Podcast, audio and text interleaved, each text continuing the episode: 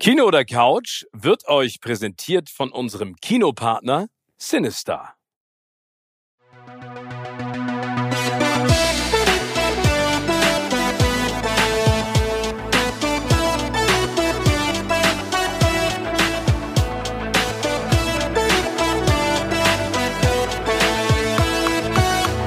In meinem Podcast Kino oder Couch treffe ich jede Woche prominente Menschen aus den unterschiedlichsten Bereichen. Egal ob aus dem Sport, Musik, Kino, Serien oder Entertainment Business. Und gemeinsam sprechen wir über spannende Filme, Serien und das Leben. Und es wird die alles entscheidende Frage gestellt, Kino oder Couch.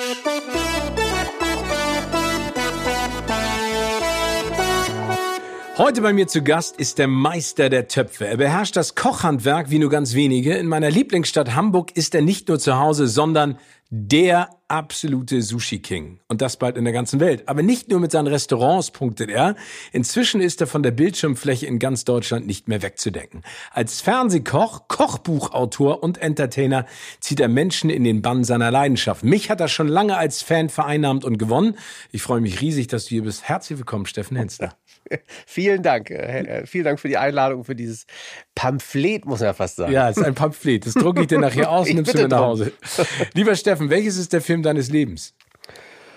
Oder ein Film, der oh. dich immer wieder so richtig abholt und. Ähm äh, neulich wieder geguckt, das Original Point Break. Gefährliche Brandung. Oh.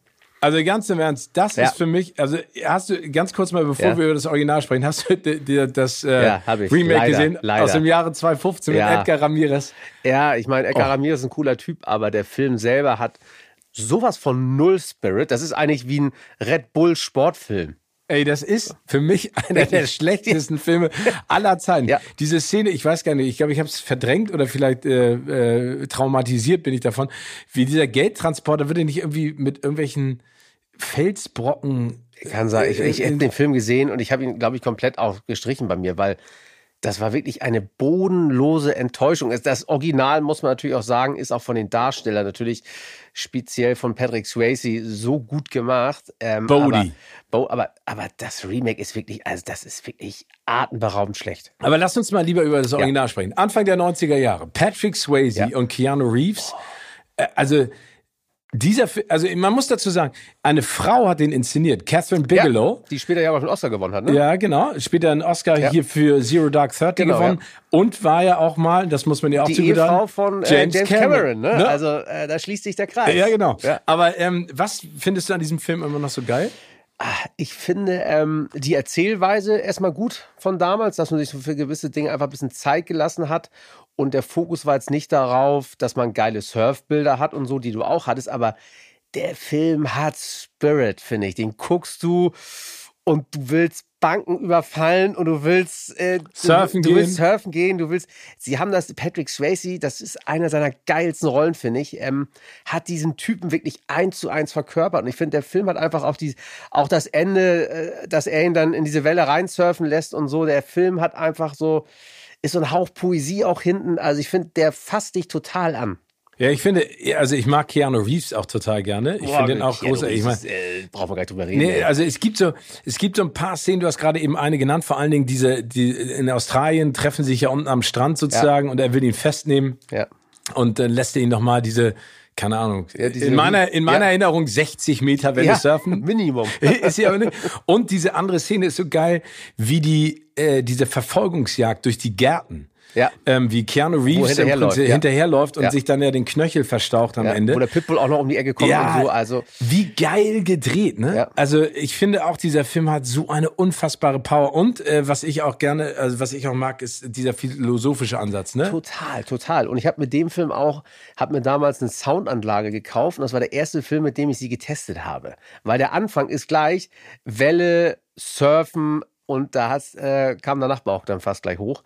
Und nee, ich finde einfach, dieses, der Film gibt dir, es gibt so Filme, die geben dir was mit. Danach bist du so ein bisschen, äh, der packt dich irgendwie. Auch wenn du weißt, dass es äh, nie so sein wird, vielleicht in deinem Leben, aber Filme haben einfach diese Magie, finde ich. Du, wenn du dich darauf einlässt, das ist halt wichtig. Und ja. ich denke, ist ein Film, der halt ganz anders in der echten Welt, sondern dich darauf einlässt, können die dir so ein bisschen was mitgeben, was du so ein paar Tage mit dir schwingst. Aber wenn du jetzt nochmal überlegst, der Film ist jetzt ja 30 Jahre alt. Ja. Ne? Ähm, hat er für dich immer noch die gleiche Magie? Also wenn ihr jetzt gerade vor kurzem geguckt habt, es gibt ja so Filme, die altern super. Ja. Und es gibt so Filme so, ich sag jetzt mal sowas wie die Goonies oder sowas, den ich immer noch liebe. Aber da, da muss man immer so ein bisschen vor Schokolade, Wackelpudding tanzt und so. Ja. Ähm, aber ist der gut gealtert? Ich finde schon. Ich finde schon, weil er einfach eine schöne Geschichte hat. Und das fehlt, finde ich, mittlerweile manchmal so, ähm, habe ich das Gefühl. Der Film geht auch, die Schauspieler können auch Schauspielern, es gibt noch Szenen, du, du fieberst noch ein bisschen anders mit mit den Leuten, also mit den Darstellern und so. Also ich finde, er hat auf jeden Fall noch, manchmal denkst du natürlich so filmisch, denkst du, ah ja gut, okay, hätte man noch anders lösen können oder so, aber ich finde trotzdem, ich gucke ihn und bin danach immer noch beseelt. Ich auch, aber du hast es ja gerade angesprochen. Ich meine, wenn man sich das Remake 25 Jahre später anguckt, Ey. die hatten eine andere Möglichkeit, aber das war einfach Grütze. Die haben dann Ja, das noch halt höher, wirklich- weiter, schneller, Ja, aber das darum ging ja- halt nicht. Genau. Das war nie, der Point Break war ja nie höher, schneller, weiter, sondern das war ja die Story, dass Keanu Reeves eigentlich genau weiß, was er meinte, was Bodhi meinte, ne? Oder äh, sich da total angesprochen von fühlte. Und darum ging es ja in dem Film. Das andere war Beiwerk. ja, Das- genau. So, weißt du, was ich meine? Das ist ja so wie, ich finde auch, wenn du dir Matrix anguckst, der erste Matrix ist immer noch, Wahnsinn. das war so on the flight, diese Sachen, die waren so, so ganz klein. Ich finde, wenn Filme so, äh, so Sachen einfließen lassen, wie zum Beispiel, wenn er, als er diesen Kugeln ausweicht zum Schluss, wo du denkst, boah, wie geil ist das denn? Das war aber auch so geil, weil so wenig davon da war. Ja, genau. Du hast es, du hast dich darauf gefreut, dass Ja. passiert. Matrix 2 und 3, muss ich ganz ehrlich sagen, äh, habe ich auch schon wieder vergessen, Ja. weil ich das, also ich es finde war für okay. mich, ich ja. finde den, ich find den zweiten fand ich noch gut. Beim dritten fand ich so die erste halbe Stunde und dann ist er komplett Hollywood, äh, wo ich dachte, jetzt verliert er alles, was er jemals aufgebaut hat. ja, ich meine, das Absurde ist, dass sie ja Matrix 4 gerade machen. Ja, ich bin mal gespannt. Ja, mit der Originalbesetzung. Ja. Ich habe jetzt gerade gehört, die haben ja in Babelsberg gedreht und ich habe Ja. letztens mit einem äh, Typen zusammengearbeitet, der hat mich auch für so eine Geschichte Ja. hin und her gefahren, da haben wir ein bisschen gesappelt und der hat war als Fahrer da Ah. und er meinte, die haben die Raumschiffe komplett nachgebaut, also was in denen Ja. Neo im Prinzip Genau, dann ja. überall andockt und sowas. Er sagt, das sah echt geil aus. Das ist ja die Originalbesetzung. wieder. Original, ne? Auch die beiden Wachowski sind ja jetzt Schwestern, ne? Genau, sind Schwestern, aber es ist nur eine dabei. Ich glaube, es Ach, ist nur okay, La klar, ja. Lana ist, glaube ich, Okay. nur noch dabei. Ich weiß Ja. nicht. Ja, aber ich glaube, die haben sich da auch äh, entzweit. Genau. Ja, die sind- die wohnt ja auch in Berlin. Ja, ne? Ja, genau. Ja. Äh, Die ist da auch in Berlin ansässig. Ich, es gibt noch eine geile Geschichte zu Point Break und zwar äh, Gary Busy, Ja. der, Ey. der den Kopf spielt. Ja. Das Aber, und das muss ich erzählen, das war vor ein paar Jahren bei den Oscars, da ist ja im Prinzip so getaktet, die Superstars kommen immer ganz zuletzt, ne? Mhm. Und äh, ganz am Anfang kommen die Leute, die, sag ich mal, den roten Teppich nutzen, um sich wieder neu anzubieten. Und Wolfgang Puck, um zu zeigen, was Nochmal. er gekocht Genau, hat. ja. Aber der, der ist ja zeitlos. Ja. Und ich weiß noch, dass Gary Busy kam und hat, ich, also ich will ihm jetzt nicht zu nahe treten, aber ich glaube, der hatte schon den einen oder Ja. anderen Sundowner morgens getrunken. Okay. Und der war so betrunken und der wollte nicht mehr weg von unserer Kamera. Also weil weil ich war der Einzige, der sich, glaube ich, umgedreht hatte und hatte mich so gefreut, dass das Ja. Gary Busy aus Point Break war und hat mit ihm so zwei Fragen geredet und der hat nicht aufgehört. Der wollte Geil. da nicht mehr weg. Ja.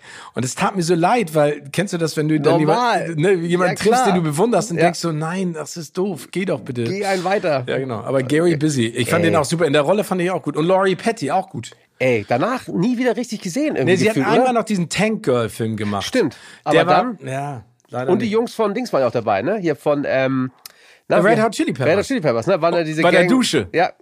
Weil Genau, wo die Prügel und so, oh, ne? Ja, geil. ja und geil. die passen da auch perfekt rein in das Ey, Bild.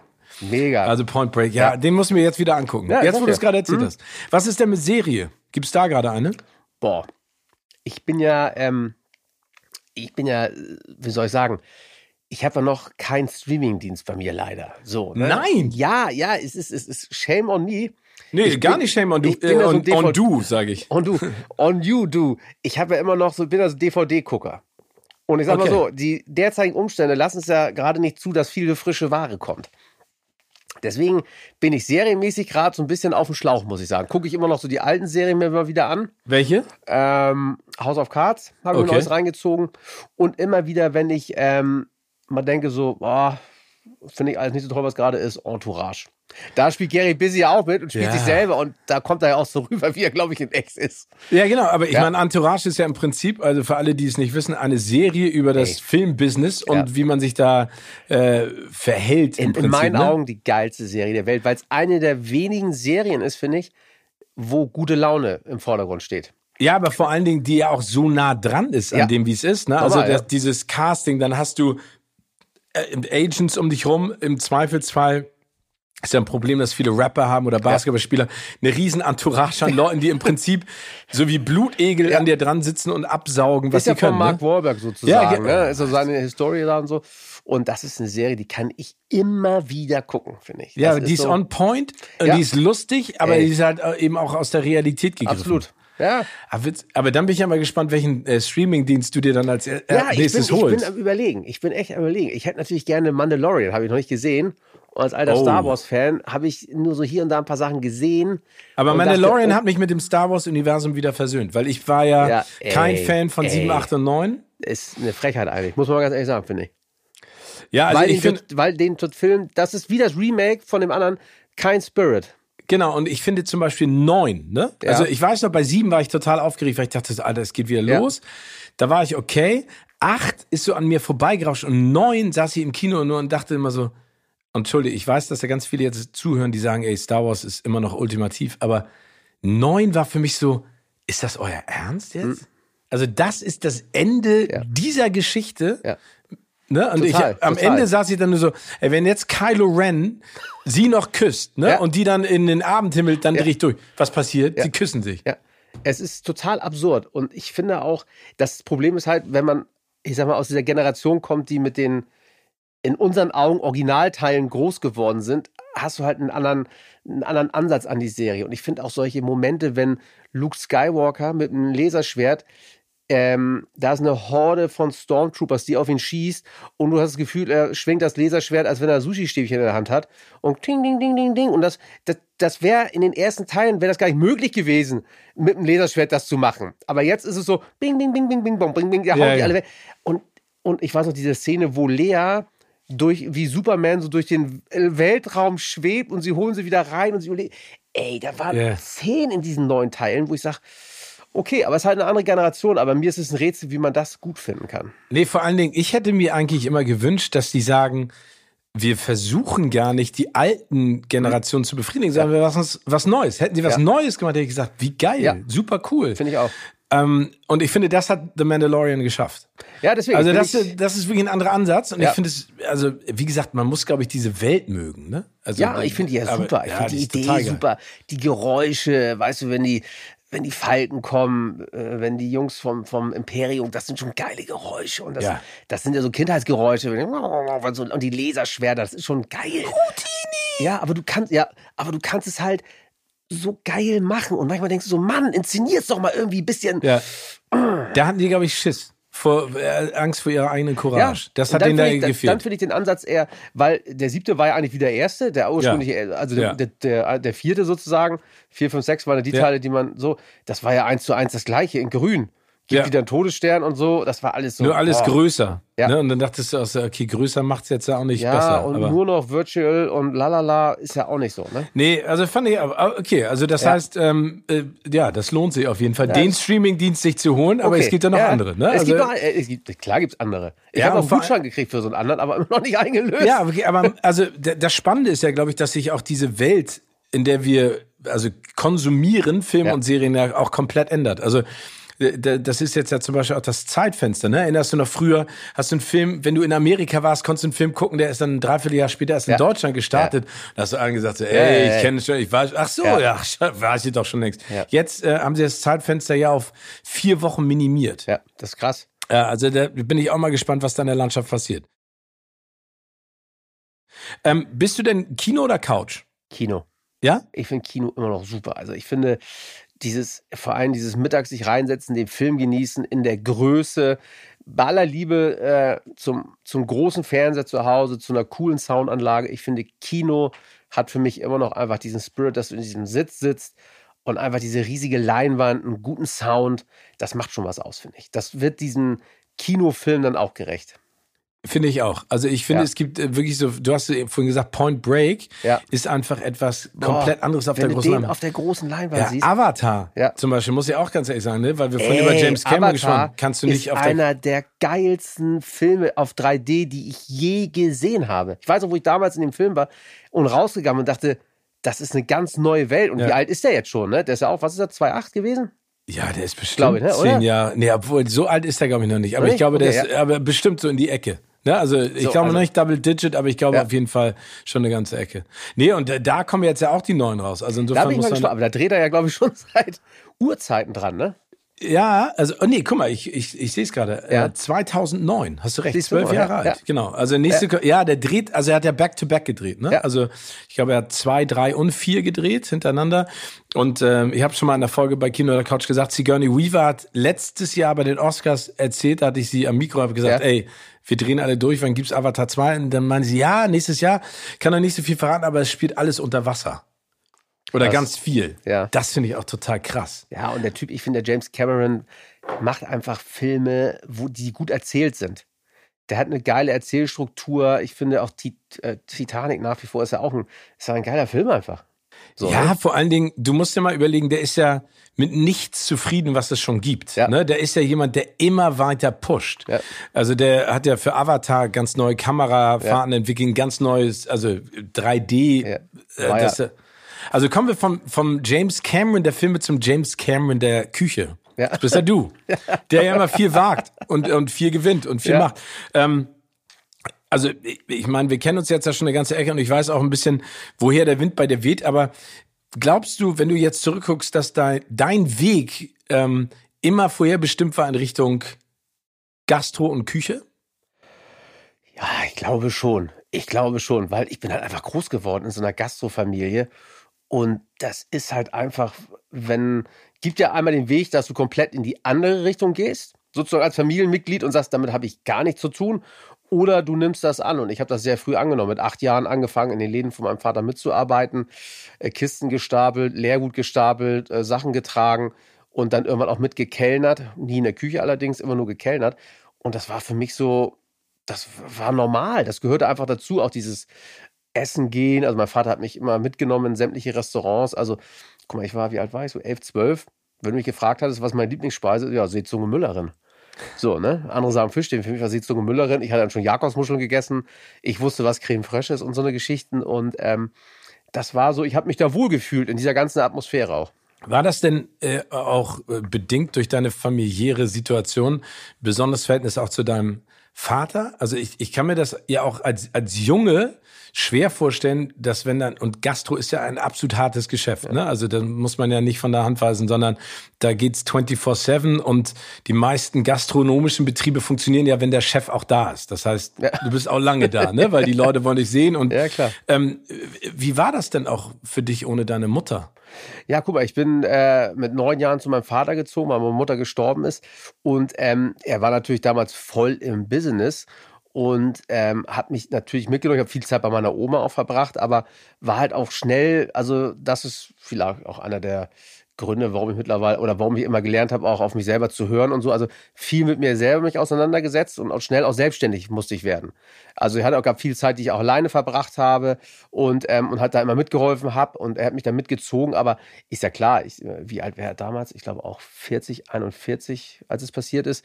Und auf einmal äh, kommt der Sohn zu dir mit äh, neun Jahren, ist ja auch nicht ohne. So hat gerade ein zweites Restaurant eröffnet und das unter einen Hut zu kriegen. Und ich war, glaube ich, aber jemand, der dann auch mit sich selber auch gut klargekommen ist, auch alleine sein konnte und äh, früh selbstständig war. Und dadurch wahrscheinlich auch, natürlich hängst du dich dann automatisch, glaube ich, sowieso dann erstmal an den Elternteil, der sozusagen dann noch da ist. Und ähm, ich habe es aber auch nicht als, ich fand immer die Gastro, also wie gesagt, mich hat die Gastro auch, ich fand das spannend auch einfach. Ne? Also es ist auch, wenn du als zehn, ich merke auch bei meinen Kindern oder auch wenn wir so Girls Days haben und sowas, wenn die da in den Läden sind, das ist ja auch geil, so hinter die Kulissen, Kühlhäuser, ähm, Umkleideräume, die große Küche und da so rumzuschleichen, im Lager rumzugucken, das ist ja auch spannend. Und deswegen, also es ist, hat sich irgendwie alles in diese Richtung war ausgerichtet und es kam auch nichts anderes, so was mich von meinem Weg dann abgebracht hat, wo man sagen würde, ey, guck mal, das wäre auch eine Möglichkeit. Aber das ist ja eigentlich auf deiner Seite auch ein totales Geschenk, wenn du dir mal überlegst, wie viele Kinder und auch Erwachsene gar nicht wissen, woher das Essen eigentlich kommt, wie es zubereitet wird. Ne? Ja. Also du hast eben gerade Seezunge, Müllerin Art und ja. Fischstäbchen angesprochen. Ja. Das ist, ne, also die hat ja keiner mehr ein Verhältnis dazu. Und es ist aber auch ein ne? Geschenk, glaube ich, auch zu wissen, was man möchte. Total. So, weißt du, ich meine, du hast ja ganz oft auch ganz viele, mit denen du redest. Ja, ich weiß nicht, äh, irgendwas hier, erstmal gucken, erstmal Praktikum machen, so wie es jetzt ist, ein bisschen studieren, ein bisschen hier, ein bisschen Ausland, ein bisschen das. Und ich wusste damals, okay, mein Weg ist, ich will irgendwann mal ein Restaurant selber haben. Jetzt mal ganz grob umschrieben. Und das ist ja auch viel wert, wenn du weißt, was du willst. Das ist ja auch geil. Weißt du so. Aber ja? wir sind jetzt ja gleicher Jahrgang. Ne? Ja. Und in, in, der, in der Zeit damals, also ich weiß noch, ähm, 1994 ähm, habe ich, äh, anders als du, auch in der Gastro gearbeitet, ja. in einem kleinen Restaurant namens Village Wharf. Oh, äh, in ja. Alexandria in der Nähe von Washington DC, da war ich Busboy, ne? also noch weniger als ein Kellner. ne? Du kennst Busboys, die bedienen für das Trinkgeld der Kellner ja. und Stundenlohn von 2,50 Dollar die Tische machen, die sauber, holen Eis und so. System, ey. Ich wünschte, es wird in meinem Ja, ey, das war echt knallhart. Aber da weiß ich noch, dann habe ich meine, meine Kumpels abgeholt, Andreas und Paddy. Dann sind wir mit denen losgefahren, dann waren wir in Virginia Beach und da war ich in einem Sushi-Restaurant. Ich hatte zu dem Zeitpunkt noch nie von Sushi gehört und dann haben wir Sushi gegessen. Das war eine Offenbarung. Wie bist du denn darauf gekommen, Sushi, also du wolltest ja eine Sushi-Ausbildung in Kalifornien machen, wie kommt man darauf? Ich habe ähm, gerne gegessen damals. Das war ja so ähm, bei mir Ende 80er, Anfang 90er meine Kochausbildung gemacht und war dann außerhalb von Hamburg äh, in der Nähe von äh, Nibel, wo du mit dem Auto nach Sylt fährst. Andresens Gasthof damals, ein Stern, 18 Punkte Gummio, also harte Ausbildung. Aber richtig Rock'n'Roll, ne? Richtig Rock'n'Roll, ja. Geile Zeit aber, die einen nachhaltig auch geprägt hat, muss man sagen. Und ich habe halt immer gerne, wenn wir in Hamburg dann, wenn ich äh, zu Hamburg zu Besuch war, auch, haben wir gerne auch mal Sushi gegessen beim Japaner und das fand ich mal geil, fand ich mal lecker. Aber es gab ja gar nicht so viele. Nee, gab nicht so viele, okay. aber da wir ja immer sehr kulinarisch breit gefächert aufgestellt waren, familiär sozusagen oft überall Sachen ausprobiert haben, fand ich immer so, oh Gott, so Reisrollen fand ich immer tierisch lecker. Und daraus ist die Idee entstanden, so irgendwann mal, fand ich so, also was heißt die Idee gar nicht, ich fand es einfach sau lecker. Und dann war ich 1900, lass mich überlegen, 92 mit meiner damaligen Freundin haben wir eine, sind wir nach Amerika, drei Wochen Amerika. Ähm, Los Angeles, San Diego, dann hoch nach Las Vegas, nach San Francisco und zurück. Auto gemietet, Hotels vorgebucht. So, und ähm, bevor ich losgefahren bin, als ich habe da in den Läden von meinem Vater gearbeitet, hatten wir eine Kundin und die sagte zu mir, du isst immer so gerne Sushi. Ich sag, ja, du musst unbedingt, sie wusste, dass ich diese Reise mache, du musst in äh, San Diego bei La Jolla, ist der Ort, da, so, ein, so, eine, so ein Beach, so ein Beachabteilung, so ein Beachstrand da oder so eine, so eine Ecke wie so ein Stadtteil. Da musst du zu Sushi on the Rock gehen. Ich sag, okay, habe mir aufgeschrieben, sagt sie, nee, musst du wirklich hin, ist super, so eine coole Sushi-Bar. So, wir waren in LA und dann haben wir gesagt, okay, nehmen wir San Diego mit. Und dann sag ich, hier, wir das mal Abend gehen, Sushi on the Rock. Haben wir einen Laden gefunden, von außen dachte ich zuerst, okay, so eine Bretterbude, waren so Surfer-Jungs, hatten auch nur abends auf. Tagsüber waren sie surfen und abends dann die Sushi-Bar. Point Break. Point, Point Break, Break, da haben wir es wieder. Verstehst du, ja, da haben wir es ja. wieder. Da kommt es wieder. Und dann haben die mir da Dinger hingestellt das war damals schon, was ich heute mache, sozusagen. Wir machen es jetzt noch mal ein bisschen anders, aber das war damals schon so. Rollen, Caterpillar Roll. Innen drin Unagi, knusprig, außen Avocado, Unagi Tare, die Soße drauf und so. Ich habe die Sushi gegessen und dieser Abend war für mich, ich denke so, hi, das war eine Offenbarung. Das war mehr als alles andere, was ich je gegessen hatte. Und dachte, und von dem Tag an war wirklich klar, okay, ich will auch so eine Sushi-Bar haben. Das war von dem Tag an klar und hat dann tatsächlich aber noch ewig gedauert, weil in Deutschland keine Chance auf diese Ausbildung. Weil es die nicht gab? Weil es die überhaupt nicht gab. Okay. Und ich habe dann auch mich den Japanern in Hamburg sozusagen angedient, dass ich umsonst arbeiten würde. Aber da war immer so, ja, hier Langnasen zeigen wir sowieso nicht. Die Japaner sehr verschlossen, ähm, was dieses Thema angeht. Anderen das Sushi zeigen auf gar keinen Fall. Ähm, geschichtliche Hintergründe, dies, das, das zeigen wir nicht. Das ist unsere Historie.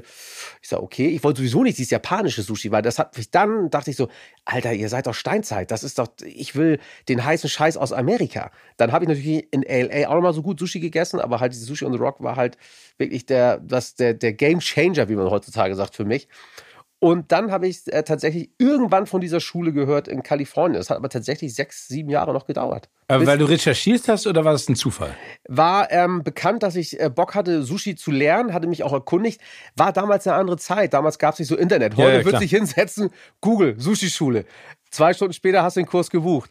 Ähm, damals noch, ja, Freunde, habt ihr schon mal sowas gehört? Und Sushi war halt damals wie kein Vergleich zu jetzt. Jetzt ist immer noch, wird immer noch größer werden, aber jetzt, weißt du, andere Zeiten. Und dann habe ich erfahren von einem äh, Partner von meinem Vater, der Küchenchef damals, der hatte Freunde in LA, die eine Produktionsfirma da hatten, haben Werbefilme da gedreht. Die haben mir erzählt von der California Sushi Academy. So, und dann war natürlich klar, okay, das Da wird ein Schuh ist, draus. Da wird ein Schuh raus. Das ist des Rätsels Lösung. Und was hat dein Vater gesagt? Also hat dein Vater gesagt, Junge, mach mal dein eigenes Ding oder hat er gesagt, du hast einen Knall? Nee, also mein ganzes Umfeld war damals immer so, ja, ja, haben das gar nicht so richtig wahrgenommen, glaube ich. Also die haben nur gesagt, ich sag, ich will diese Ausbildung da machen. Und dann habe ich mich halt darum gekümmert, rausgekriegt, was es kostet. Und äh, kostete damals, glaube ich, knapp 5000 Dollar. Da musste natürlich eine Bude haben und all solche Geschichten, habe recherchiert und so, aber alle waren so, ja, ja, klar, weil ich natürlich auch nach Kohle gefragt habe und so, aber alle waren so, mm, ja, ja, nee, mach mal schön, ich habe in Leben von meinem Vater auch gearbeitet, auch hart gearbeitet, aber halt gemerkt, okay, Da Du- kommst du nicht hin. da kommst du nicht hin. Da muss, da muss, äh, aber das war das, das Ziel, das da zu lernen. Und dann hast du überlegt, okay, überfalle ich jetzt eine Bank wie in Point Break Ja, äh, ja. als Surfer-Dude oder spiele ich ganz, Lotto? ganz, ganz ehrlich, wir haben äh, tatsächlich immer überlegt, als ich meine Ausbildung im Barum gemacht habe, ne, da haben wir tatsächlich als Lehrlinge, hast du auch, äh, spinnst du auch viel rum abends, wenn du dir den Kochwein reinjubelst, dass wir mal eine Bank überfallen. Habt ihr euch überlegt? War- Waren wir immer überlegen, weil die Banken da auf dem Dorf, verstehst du, die Banken da auf Ey, dem ich bin Dorf, froh, dass ihr es nicht Nein, gemacht habt. aber weißt du, Ja. die Banken so auf so einem Dorf, weißt du, weit und breit keine Polizei. Das ist so ein Dorf mit wirklich mit 500 Einwohnern, da ist irgend so eine, so eine Kreissparkasse, der hinten die Tür auch immer offen hatte. Also vorne hat er das Panzerglas gehabt, hinten war die Tür offen. Und wir haben so oft überlegt, komm on, lass uns doch dies, das. Und Mit dem Fahrrad und der Maske. normal, normal, mit dem Fahrrad oder Maske, aber zum Glück aber tatsächlich nie gemacht. Aber dann habe ich äh, tatsächlich angefangen, unter anderem Lotto zu spielen, um mir die ganze Chose zu finanzieren. Wie, was hast du denn noch gespielt? Also nee, ich habe äh, halt versucht, Blackjack und nee, gar nicht. Nee, ich äh, habe Lotto gespielt. Ich habe ähm, versucht, sozusagen Banken zu überzeugen mit der Idee. Achso, also ich dachte, du sagst, die Banken zu überfallen. Nee, nee, nee, nee, nee, nee. Also wenn wir jetzt drüber reden, also es wäre, ey, eine Banküberfall, das muss auch ein derber Thrill sein, muss man auch mal kurz sagen. Also, ja, muss ja also, nicht mit echten Knall machen, einfach nur fürs Gefühl. also liebe ZuhörerInnen, das, was Steffen jetzt gerade sagt, ist ein Traum, den er hatte vor Jahren. Das hat er natürlich nicht gemacht. Ja, ja, du, ähm, Auf jeden Fall. Ja, Ähm, ich glaube, man romantisiert das dann, weil man, es gibt so viele Heist-Filme, Ja. wo es ja immer ey, weißt du auch, mein Lieblingsfilm The Town ist ja auch Ja, sowas, oh. obwohl der natürlich ganz anders ist. Ähm, Ben Affleck inszeniert, was für ein geiler Film und Jeremy Ey. Renner, ey, das ist auch so ein unfassbar. Aber weißt du, warum der Film auch so geil ist? Weil der genauso wie Point Break so eine Dynamik hat, so eine Power, so eine Schnelligkeit, ne? Und so eine Authentizität. Total. Und vor allen Dingen finde ich, Ben Affleck macht immer geile Filme. Ja. Das ist ein sauguter Regisseur, geiler Cast. Also der Film ist einfach, wie du sagst, der ist einfach tight, der nimmt Mhm. dich sofort mit. Und hat so eine Power und vor allen Oh. Dingen, der ist so, ich finde, also das Bild gar nicht so, aber der ist so, so, so, so grob. Weißt du, Ja. was ich meine? Der, du, Ich weiß, du, ja. du, du, spürst diese Ja. Patina in irgendeiner Total, Ja, total. finde ich auch Es ist super. ein sensationeller Film. Also kommen wir Ja. von The Town aber nochmal zurück. Also das Ja. heißt, äh, du hast Banken versucht zu überzeugen, das hat nicht funktioniert. Genau. Und dann hast du eine Kerze angezündet zu Hause im Lottoaltar, den du dir Im gebaut hast. Lottoaltar und hat nach knapp drei Monaten äh, gewonnen. Äh, ja. wie ist das? Ist eine so geile Geschichte, aber Ja. weißt du, in so einer Sekunde denke ich dann immer so, also das ist jetzt auch gar nicht religiös oder sowas, ne? Also das kann ja jeder halten, wie er will. Klar. Aber ich, ich glaube, dass wenn man etwas mit, also ein Freund von mir hat mal gesagt, es gibt den Boomerang des Lebens, ne? ja. Du schmeißt den raus und er kommt irgendwie zurück. Aber du musst halt auch mal ein bisschen. Musst auch schmeißen. Ja, du musst auch schmeißen, ne? Ja. Und dann manchmal kriegst du dann auch voll gegen die Ommel Ja. und dann ist doof, aber manchmal kommt er auch mit was Gutem zurück. Ich glaube, also insofern Manchmal passt. also, es gibt es anscheinend Konstellationen, wenn Uranus im Stier steht und der Jupiter aus der Waage heraustritt, habe ich wahrscheinlich damals die Kreuze gemacht. Genau, und Walk Like an Egyptian singt, dann ist alles gut. ist alles okay, und dann, dann, ähm, also war für dich klar, dann bist du total durchgedreht, als du es erfahren hast. Ja, und Wahnsinn, äh, Wahnsinn. Äh, äh, eskaliert in positiven eskaliert, wirklich. Also wenn du, wenn du erfährst, äh, ich hatte damals ja auch, auch noch miese auf dem Konto, muss man auch dazu sagen, weil ich mir so einen scheiß Ami-Schlitten gekauft habe. Was für einen Ami-Schlitten hast du dir gekauft? Ähm, Pickup. So eine 6,2 Liter Maschine mit zwei Tanks.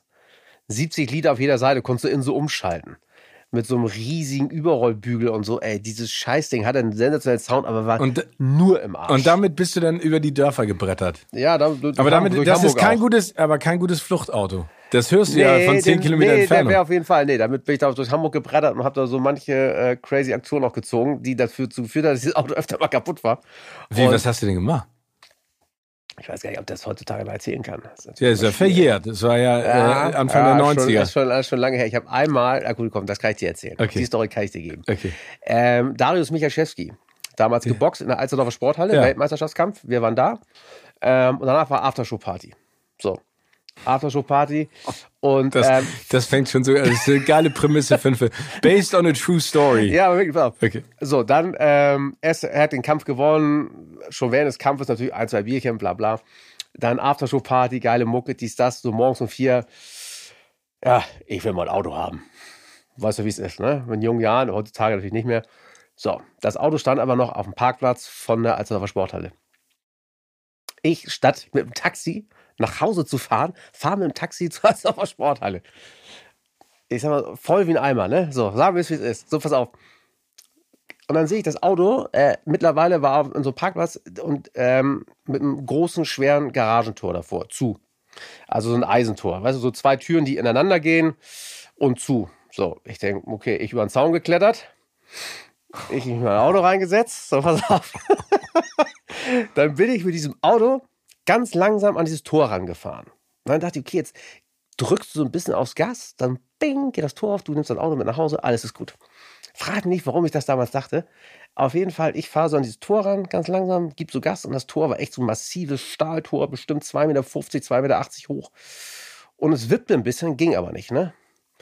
Ja, gut, ne? Und dann war halt, weißt du, ich habe halt so viele Filme wie Point Break und so gesehen, weißt du, was ich meine? Und das ist halt so, bei mir ist dann auch so, ey, come on, Baby. Da habe ich das Ding 10 Meter zurückgesetzt, habe einen Kickdown gemacht, nee. bin durch das Tor gefahren.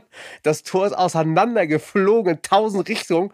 Ich rechts auf die Straße mit quietschenden Reifen, bin morgens um halb fünf war es ja mittlerweile dann im Vollbrand mit lauter Musik nach Hause gefahren. Hat mir schön den Kotflügel aufgerissen. Vorne war der Kühler auch angeschlagen. Es hat noch gereicht, nach Hause zu kommen.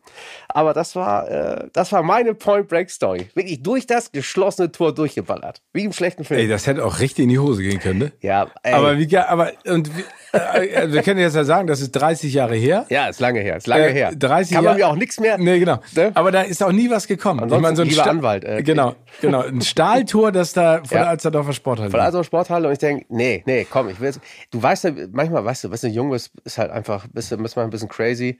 So, ne? Dann ja, man macht leider. Aber, aber es gehört auch dazu. Ist auch wichtig, dass man sowas macht, finde ich. Das gehört also nicht dazu. unbedingt mit dem Auto Nein, durch die Stadt, aber ich weiß, nicht. was du meinst. Aber wenn es gut geht, kannst du immer hinten raus sagen. So, ja. aber es war ja auch keine Sau da, muss man auch sagen. Also ist ja nicht so, dass da zehn Leute lang, es war morgens um halb fünf, da war kein Schwein. Ich war der Einzige. Also wenn einer einen Schaden gehabt hätte, dann ich. So, ja, das hab ich auch. Mein Auto war, also war ja, nicht so, dass da. Und das war dann Schrott, das Auto. Nee, musst du dann Kotflügel neu, vorne der Kühler und solche Geschichten, ne? Und dann hast du halt zu so einem Ami, äh, Reparaturladen sozusagen gebracht. Ja, keine Ahnung von Autos. Ne? Ich bin gerne gefahren, aber. Ich auch nicht. Aber hast du jetzt mehr Ahnung von Autos? Ja, ich fahre gerne, fahre gerne, fahre sehr gerne auf der Rennstrecke, auf Nordschleife und so ein Schnickschnack. Also das habe ich Bock drauf, aber die ganzen technischen Dinge finde ich immer so interessant, aber in der Tiefe ist das schon, da musst du dich schon richtig für interessieren. Da musst du schon ein bisschen nerdig sein. Und das, äh, ich eigne mir das ein bisschen an, aber ist jetzt auch nicht so, dass ich da komplett durchdrehe. Als mein Bruder und ich äh, nach L.A. gezogen sind oder gewohnt haben, mussten wir uns auch ein Auto kaufen und wir hatten immer den Traum von so einem alten Cherokee Jeep, ja. ne? Diesen alten Kastenwagen fanden wir so geil. Aber wir haben beide keine Ahnung von Autos, ne? Und ich weiß nicht, dass wir auf so einem Gebrauchtwagenhändler Hof gegangen sind. Und dann hat er so ein Ding gezeigt und dann machen wir die Motor auf. Wir beide ziehen so ein bisschen an den Kabel Kabeln, gucken uns so an, echt so, äh, so völlig doof, ne? Und sagen so, ja, super, nehmen wir, bezahlt. Und dann äh, sind wir damit gefahren und irgendwann haben wir gedacht, so, Alter, irgendwas ist falsch mit dem Auto. Wir haben uns die Ölwanne nicht angeguckt, die war durchlöchert wie so ein ah, ja, ja, Harzer Käse oder ja. was weiß ich, aber es war auch so geil. und dann mussten wir das alles neu machen. Ja, ist mal geil, wenn man so als Vollnerd sagt dann so, ja, zeig mal die Motorhaube. Oder so, ja, ja, mhm, ja, genau, stimmt. Sieht gut aus. Ja, genau. Die Kabel sind alle an der richtigen Stelle. Keine Ahnung, welche Kabel wohin gehören. Normal. Aber, ja. Okay, aber dadurch bist du so ein bisschen ins Minus zu der Zeit schon geraten ja, durch diesen Wagen. Schon durch meine okay. äh, dumm dreisten Aktionen und ähm, dieser Lottogewinn hat einfach ermöglicht, dass ich mein Konto damals auch ein bisschen glatt bügeln konnte und ähm, natürlich den Rest einfach investiert, würde man heute sagen, investiert in meine Ausbildung. Wie war das denn? Also ich weiß noch ganz genau, äh, also ich bin ja geboren in Amerika und ich war ja zwischendurch da, mhm. aber das erste Mal, als ich dann auch auf der Highschool war, nach ganz langer Zeit in Deutschland, also das Englisch, das du kennst, durch die Schule ist ja komplett anders als das Amerikanisch, das auf Total. einmal fortgesprochen wird.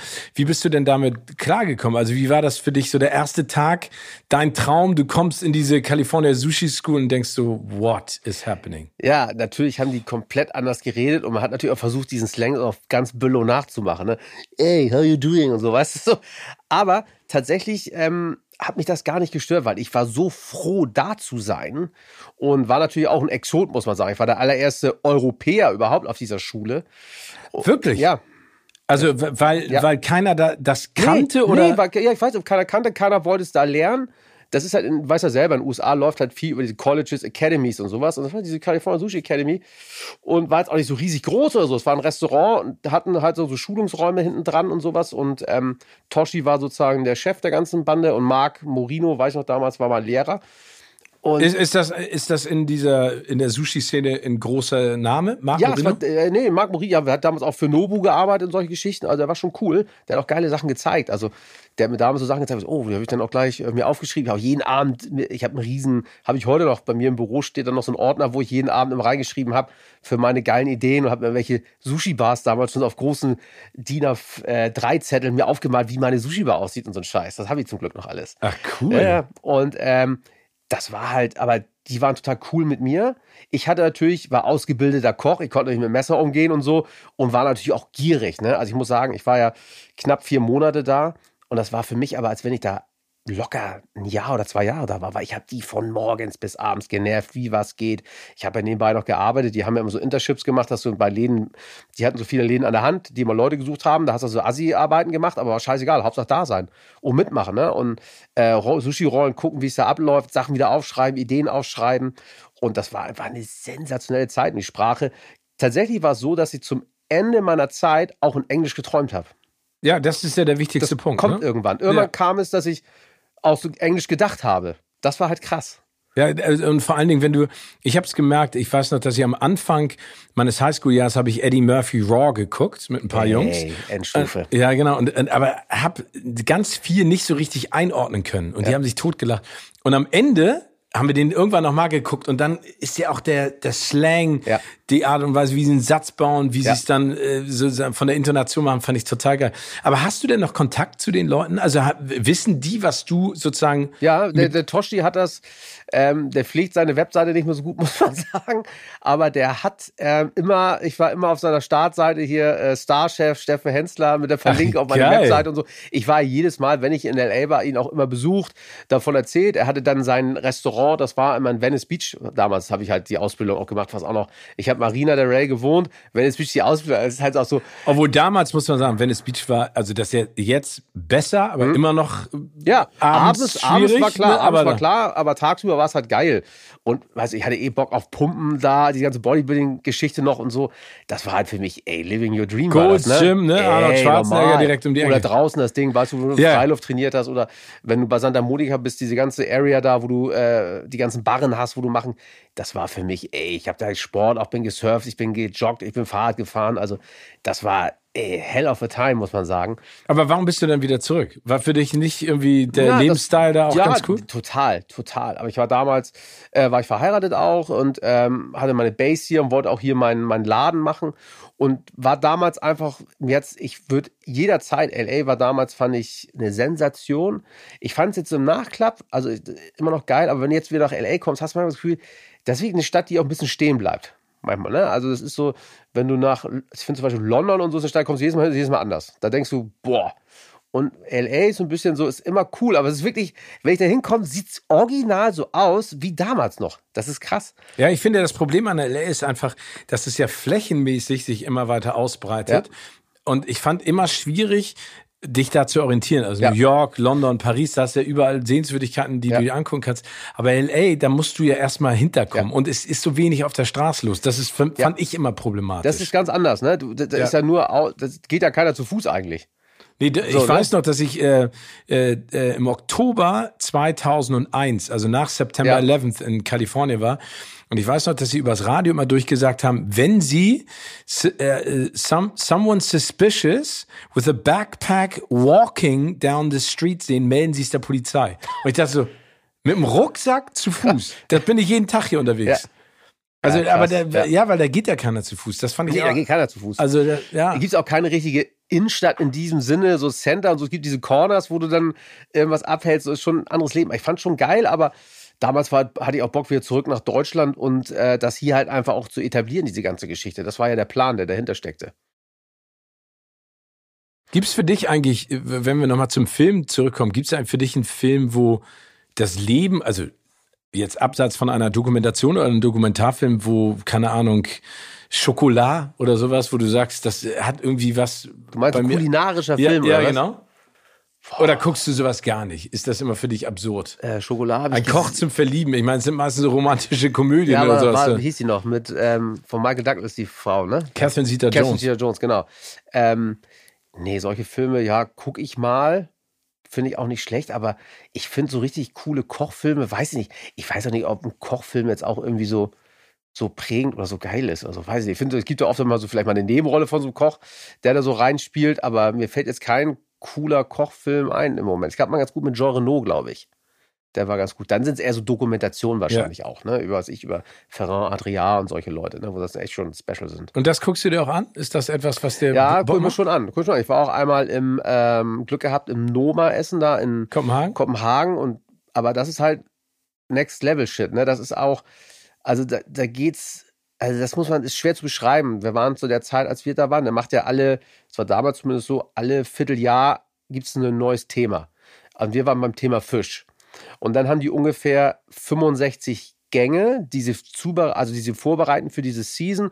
Und wenn du da bist, gibt es, ich glaube, so um die, was war das, 24 Gänge, glaube ich.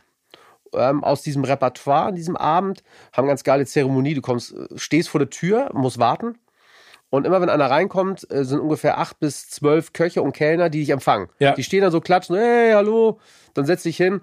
Und das Essen selber, muss man sagen, ist schon Special Interest. Also das ist schon, das hat nicht immer was mit, ach Mensch, ist das lecker und da hätte ich gerne eine Portion von, sondern das ist schon der ist ja echt ein Vollfreak. Ne? Du hast dann so eine Rundführung noch bekommen und die haben ja so Kühlhäuser, die haben plus 60 Grad, weil da was gären soll und äh, also ein Schnickschnack und dann schneiden die irgendwie die Baumrinde ab, legen die irgendwas ein, drei Monate und was die da alles machen.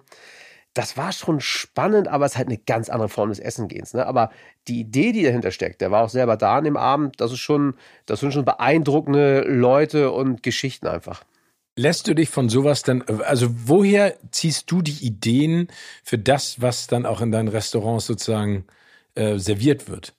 Ich habe immer ähm, am Anfang vom Hensler Hensler haben wir viel äh, rumprobiert und ich habe immer auf meinen, also natürlich damals konntest du noch nicht ganz so Heute kannst du sagen, okay, ich nehme mir einen Abend frei und stalke sämtliche Instagram-Profile der Top 20 Restaurants jeden Landes, die Asia machen. So, dann gucke ich mir online noch die Speisekarte an und dann fange ich mal an, ein bisschen zusammenzuschustern. Das kannst du ja heute, ist das ja, ist das ja wirklich äh, auch gang und gäbe, muss man sagen, ne? Oder auch bei vielen Kollegen.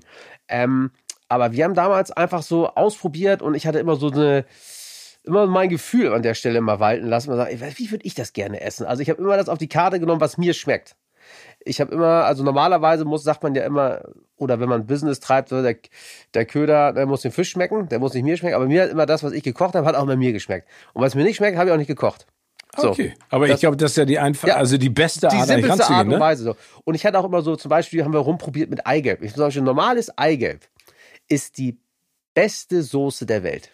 Also wenn du, du guckst jetzt gerade komisch. Nee, ich gucke ich guck, genau. ich guck interessiert. Vielleicht genau. sieht es komisch aus. Genau, du musst dir vorstellen, Du trennst ein Ei, hast dieses Eigelb und dann stichst du dieses Eigelb an und zerfließt es ja. Und dann muss man einen Teelöffel nehmen und mal so hoch und einfach runterlaufen. Von der Konsistenz ist es perfekt. Es ist geil cremig, es ist nicht zu flüssig.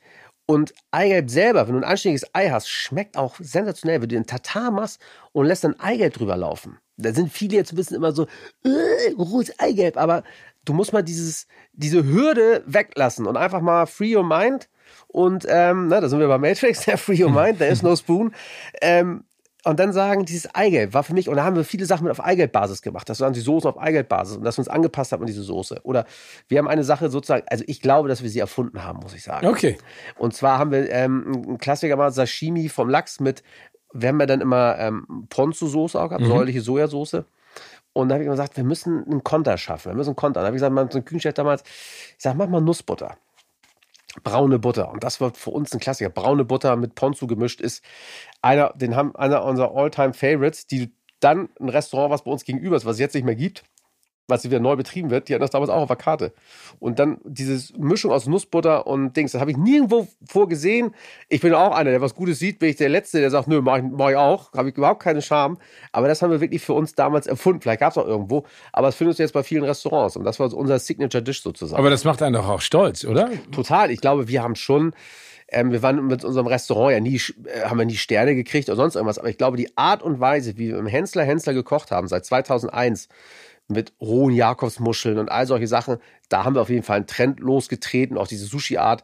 Das können wir uns auf jeden Fall auf die Fahne schreiben. Also ist die Befriedigung für dich nicht unbedingt Preis, Auszeichnung, Stern, nee. sondern eher die Resonanz des Publikums und die spricht ja komplett für dich. Ja, nee, also wir hatten nie den Anspruch, also ich glaube, wir haben viele Gerichte gehabt, die Sterne würdig gewesen wären die aber natürlich in einem Umfeld serviert werden, was nicht danach, was, was nicht sternemäßig ausgelastet ist. Ich meine, das ist einfach ein lauter Laden, lockerer Service, kommst rein, die, also das ist ja eine, das hat sich jetzt auch vielleicht ein bisschen ruhiger geworden, aber damals war das ja eine Hütte, was ich, da sitzen abends 120 Leute, das war Place to be, äh, sehen und gesehen werden und es war nie unser Anspruch. Ähm, ich wollte immer diesen Flair eigentlich, den ich damals in dieser Sushi-Bar, bei Sushi on the Rock hatte, den wollte ich immer transportieren, dass es, dass du ein geiles Essen hast, aber in einer Atmosphäre Atmosphäre, wo du auch laut sein kannst, wo du dich unterhalten kannst, weil das hat sich jetzt auch ein bisschen geändert. Sterne-Gastronomie ist ja auch einfach manchmal anstrengend als Gast, weil es immer nur ums Essen geht. Dann ist es meistens mit dicken Teppichen, dass es ruhig ist. Also du wirst, wenn du mit deinen Jungs weggehst, wahrscheinlich nicht in Sterneladen gehen. Nein, also so. ich finde, ich, wir, waren, wir waren in diesem Schwesternrestaurant von Noma, ich weiß gar nicht, wie das heißt, auch mhm. in Kopenhagen. Ja.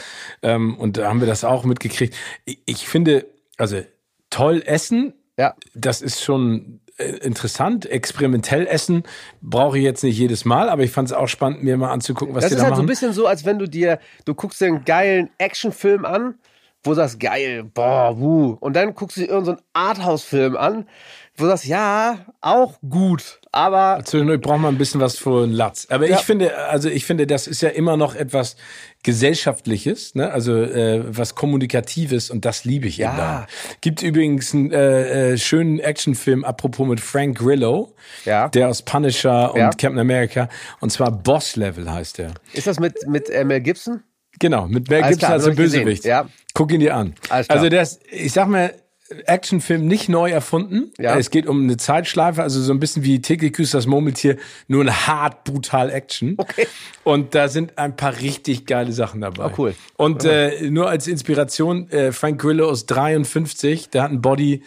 Steffen, da müssen wir no, noch ein paar Mal um die Alster laufen. Lustigerweise habe ja. ich tatsächlich heute gerade, kein ja. Spruch, bei YouTube ein Video von ihm gesehen, wie er sagt, wie er trainiert. Ja, und das ist ein Monster, Ey, ne? Krass. Krass. Oder 53, 54. Der ist ja auch schwer mit Karate und Boxen ja, und so, ne? Er ist schon echt ein. Ja, aber du auch Boxen. Ja, Karate nicht. Ja, ja, ja. Aber als ich ihn gesehen habe, dachte ich, okay, ist es noch Luft nach oben. Da ist sehr viel Luft nach oben. ne? Also das ist so wie bei einer Aktie, die bei 100 ist, ich bin bei 0. Ja, normal. Ne? Also da muss man noch ein bisschen Ding Da kommt noch was. Ja, da, also da können wir noch dran arbeiten ja. auf jeden Fall.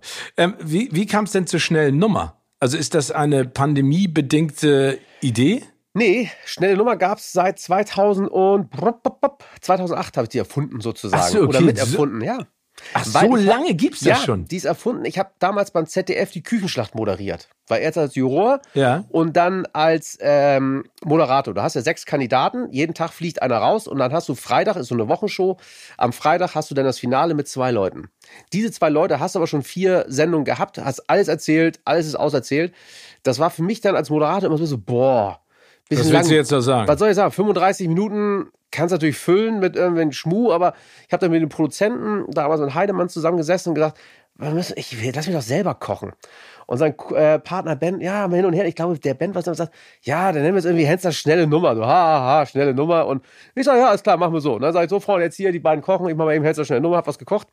Hab das mit rübergenommen zu Topfgeldjäger, die Sendung, die ich moderiert habe beim ZDF, über 700 Sendungen im Mittagsprogramm. Und da habe ich irgendwann mal gefangen, angefangen, die Social Media mäßig mal hochzuladen. Aber immer wieder so sporadisch. Habe dann immer gemerkt, große Resonanz, aber habe mir nie die Zeit genommen. Richtig. Ich wusste immer, das könnte was Großes werden. Und jetzt, äh, kurz vor dem ersten Lockdown tatsächlich, haben wir uns der Sache ein bisschen mehr gewidmet. Und dann kam der Lockdown, und haben gesagt, okay, jetzt gehen wir mal ein bisschen machen wir ein bisschen mehr davon und haben das dann immer bei Instagram bei den Stories hochgeladen. Also auch so ein bisschen versteckt, muss man sagen. Hatte aber echt harte Abrufzahlen. Da habe ich irgendwann gesagt zu mir, lad das mal einmal bei Facebook bei uns hoch. Und dann das Video von zwei Tagen 1,5 Millionen Abrufe. Und da dachte ich so, oho, oho. Nächster Tag, lad noch mal eins hoch. Das hatte zwei Millionen Abrufe. Und da war bei mir sofort im Kopf, okay, bap, bap, bap, bap, und dann ging es sofort los. Nur noch da hochgeladen, eigene Website gemacht, YouTube-Channel ähm, hochgezogen, äh, einen Online-Shop irgendwann drangehängt, ein Buch gemacht und dann war sofort, okay, feuerfrei. Aber, Aber sicherlich auch zur rechten Zeit. Ja, ich glaube, man muss am Ende immer seine ja. Chancen wahren. Ja. Aber du hast eben ja schon, gesagt, also deine Fernsehkarriere ist ja parallel äh, auch immer größer geworden. Ne? Also ZDF, äh, Pro7, Schlag ja. den Hensler, äh, Vox ja so und so die ganze Zeit. Äh, wie ist es denn dazu gekommen? War das auch ein Bestreben, das automatisch irgendwann kam in diesem Koch-Fernseh-Hype? Nee, also ich, ich weiß noch, wir haben 2001 habe ich mich ja selbstständig gemacht mit meinem Vater Hensler Hensler und dann ähm, bis 2003 auch jeden Tag da gestanden und so, aber immer gedacht, geil, mit einem Team zusammen, dies, das. Hatte aber immer irgendwo so, ich weiß nicht, immer dieses Gefühl so, irgendwas kommt noch, irgendwas geht noch. Also das ist so ein Gefühl, was du schwer beschreiben kannst. Aber ich würde es so beschreiben, so, irgendwas muss noch kommen. Das kann also du, du, wolltest, dass noch was ich, kommt oder du hast antizipiert, dass noch was kommt? Ich habe für mich gespürt, da geht noch mehr in deinem Leben. Ja. So, ich konnte es aber nicht sagen. Ich konnte nicht sagen jetzt, dass ich zum Fernsehen will, dass ich keine Ahnung äh, Radiomoderator werden will oder dass ich keine Ahnung, äh, weiß ich nicht, Sänger, Sänger werde oder sonst äh, irgendwas anderes. Ich merkte nur, irgendwas muss doch noch gehen. Und dann hat mich ähm, Rainer Sass damals vom NDR, der Fernsehkoch, der hat immer seine Viertelstundenshow gehabt, hat immer sein rotes Kochmobil irgendwo hingebracht, hat mit demjenigen vor Ort gekocht, auch mit Landwirten und so. Der war Gast bei uns, fand meine Küche spannend und sagt, ich würde gerne mit dir mal zusammen kochen. Ich so, ja, cool. Da haben wir das Ding ins Restaurant eingeschoben, so Planken, haben eine Sendung zusammen gedreht und da war so ein Moment so vor der Kamera, habe ich mich nicht ganz so doof angestellt und da merkte ich auch so schnell, mhm, mhm. Die merken das auch. Dann haben wir für ein Oster-Special hat er mich nochmal geholt. Und da war schon alles viel lockerer und so. Und dann kam der NDR und sagt, Mensch, du bist ja vor der Kamera irgendwie ganz authentisch und so, kannst dir vorstellen, eine, Kochshow. Und ich, ja. Und da haben wir Henslers Küche damals erfunden. Und das lief beim NDR. Das haben wir immer nur sonntags gedreht, weil da der Laden, wir haben es im Restaurant gedreht, sonntags gedreht und Montag noch schnell morgens eine Folge. Und, ähm, und das lief dann eigentlich echt erfolgreich beim NDR. Und so ging es dann los. Die haben mich damals ja auch ähm, durfte ja vier Folgen ähm, San Francisco nach Los Angeles machen. Haben die damals bezahlt. Sind mit dem ganzen Team rübergeflogen und haben äh, vier Folgen in, ähm, haben wir zwei Folgen, eine in San Francisco, eine auf dem Weg und zwei in L.A. Da habe ich in Monterey, kennst, du, kennst du diesen einen Laden, den es da gibt auf dem Weg? Da gibt es einen ganz bekannten Laden, der so eine riesen Terrasse hat, wo du so aus Meer glotzen kannst. Ja, ich, also, da gibt es ja mehrere. Ja. Da war es eine bekannt und da haben wir oben auf dem Dach, habe ich gegrillte Ananas mit Honig gemacht. So geil. Und ich habe mit dem, ich habe auch an, wie heißt das in San Francisco, Fisherman's Wharf, ja. habe ich in so einem Restaurant zusammen mit dem Bruder von Gary Payton, dem Basketballspieler, der war der Küchenchef. Haben wir zusammen auch gekocht.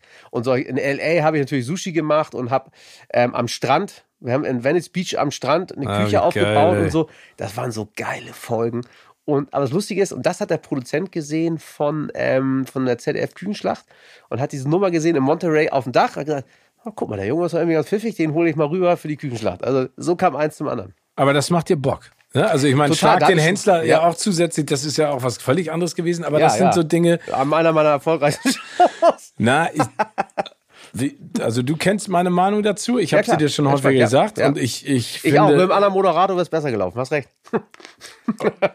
das hast du nicht gesagt. Das habe ich nicht gesagt. Aber ähm, nee, aber ich finde das. Aber ist da also jetzt mal noch weiter zu denken? Ne? Also ist denn die Schauspielerei auch etwas für dich? Ich habe ja schon mal so Ausflüge gehabt, so lustige. Ich glaube, äh, Notruf Hafenkante habe ich einen Fernsehkoch gespielt. Und, ähm, Ach Quatsch. Hm, ja, lustig, lustig. Der sich dann sozusagen eine, der sich zusammen mit dem einen Polizisten in die gleiche Frau verliebt. Und dann gab es Ärger? Ja, zum Schluss haben wir uns zusammen betrunken und äh, haben da so rumgeleitet. Aber ich glaube, ähm, du kannst mal so einen Gastauftritt machen. Ich hatte mal jetzt eine Anfrage, habe ich leider keine Zeit gehabt, hat mich so geärgert fürs Traumschiff. Ähm, ja, auf den Malediven zusammen mit Florian Silbereisen Hochseefischen. Ach, das ist ja Oh, geil. ich hatte leider keine Zeit, mich so geärgert. Ähm, Aber das kann ja nochmal wiederkommen. ja, ja, ich, ich, ich hoffe auch, dass, weil das, das ist der Traumschiff ist ja echt eine, ist, ist einfach eine geile. Ist, ich habe das ja nie geguckt, aber wenn du es guckst, das ist echt lustig, ne? Das Ja, ist ich meine, es gibt ja gerade diese, diese heiße Diskussion ne, zwischen allen. Ich meine, Harald Schmidt ist da ja seit, Ja. äh, glaube ich, 15 Jahren mittlerweile und auch Florian Silbereisen haben gesagt, dass man an den Büchern vielleicht mal ein bisschen arbeiten kann. Auf der anderen Seite denke ich immer so, ja klar, kannst Aber es moderner machen, aber es ist ja eigentlich genau deswegen das ist- Traumschiff. Ja, Ne? ist es auch, ist es auch. Und ähm, Also du kannst ja auch den Tatort ändern, hat ja auch Till versucht, ja. So, aber darfst du ja anscheinend nicht. nee, Ne? Also, Zuschauer haben ja so eine klare Vorstellung, auch mit Tokur, die waren ja auch komplett ja. anders. Ne? Ja, genau, stimmt. So, also aber ich finde es auch gut, weil man, man muss auch versuchen, weißt du so, ist Ja, ja genau. wichtig. Und ähm, aber ich merke selber, ich glaube, da fehlt mir doch äh, das Talent. Ich wünschte, ich hätte dieses Talent, aber ich glaube, ich habe es nicht. Ja, wel- welches Genre wäre das, in dem du dich am wohlsten fühlen würdest? Point Break Action. Ja, ich glaube schon. Ne? Aber ich finde so Komödien auch ganz lustig. Oh, ich finde die Komödie super. Also ich fand die letzte deutsche Komödie, die ich gesehen habe, ähm, das perfekte Geheimnis. Boah, fand ich den Film gut. Ja. Boah, ich habe echt, der war richtig lustig, fand Ja. ich. Der war echt lustig. Ja, also das ist ja also sehr schön inszeniert. Ich meine, auch mit Ja. absoluten Superstars. Ja, total. Aber das ist ja zum Beispiel auch eine Idee, die ja, glaube ich, in 17 Ländern, das ist äh, Ursprungsland, glaube ich, war ich, Italien ne? oder Frankreich, Ja. ich weiß nicht, äh, dann verkauft wurde. Aber toll. Ja. Es gibt ja auch eine ganz tolle ähm, deutsche Komödie, äh, Der Vorname, basierend auf einem französischen Film mit ja. Florian David Fitz unter anderem. Genau, wo Auch sie ihn Adolf nennen wollen, glaube ja, ich. ne? ist so geil. So ein, aber nee, aber da siehst du, und das finde ich das schön auch, weil wir ganz viel über Amerika gesprochen haben, aber das europäische Kino ist einfach auch zum Beispiel sensationell. Ein Film kann ich dir auch ans Herz legen, allen ZuhörerInnen. Äh, der Rausch. Thomas Winterberg mit Mats Mikkelsen in der Hauptrolle. Ja. Äh, geht im Prinzip um vier Freunde, kurz gesagt, die sagen, Ach, wo sie, wo sie sich immer, immer einen kleinen Da habe Glimmer. ich einen geilen Trailer von gesehen. Ja, immer einen kleinen Glimmer. Wahnsinn. Wahnsinn. Geil, so okay. geil. So geiler Film.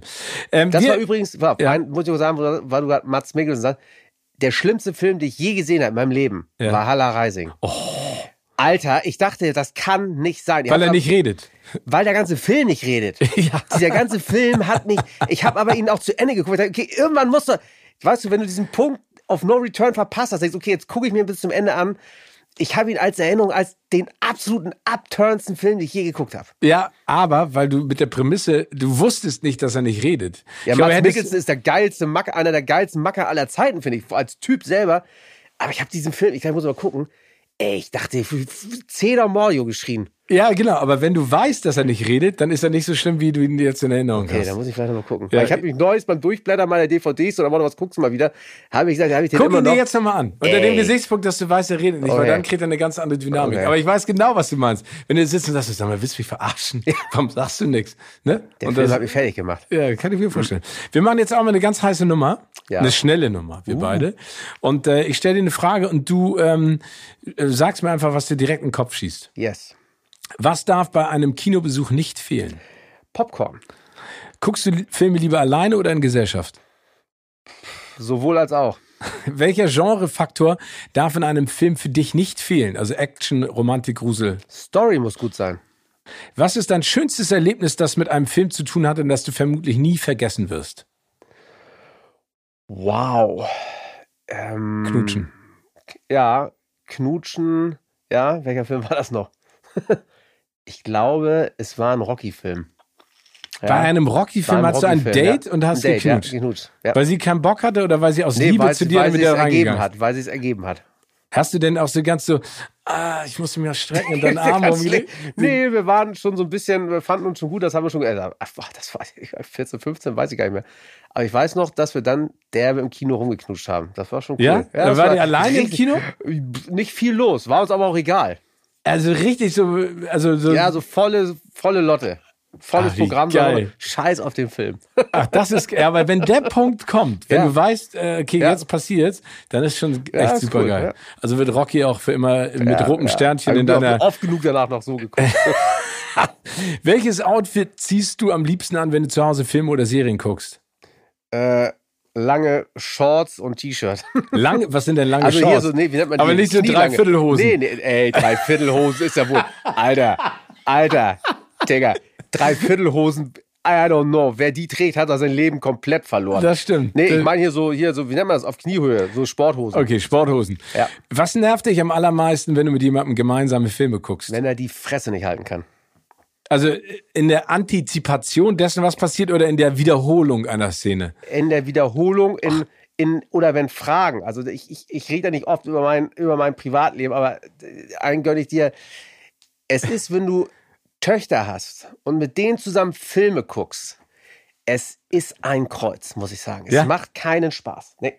Also weil, keinen Spaß. weil, weil es immer so, Papa, Weil dauernd, wieso, weshalb, warum. Und meine Antwort ist, guck den Film. guck den Film. hältst du es denn durch bis zum Ende oder sagst du dann immer so, ich gehe jetzt ins Nebenzimmer? Nee, ich steck die ins Bett. Auf welchem Endgerät guckst du zu Hause Filme und Serien? Äh, Fernseher. Groß? Normal, würde ich sagen. Normal. Mit welchem oder welcher Schauspielerin würdest du gerne mal gemeinsam ins Kino gehen und zu welchem Film? Oh, oh, gute Frage. Gute Frage. Vielleicht würde ich mir den neuen Matrix mit Carrie Ann Moss angucken und fragen, warum sie seitdem so wenig gemacht hat.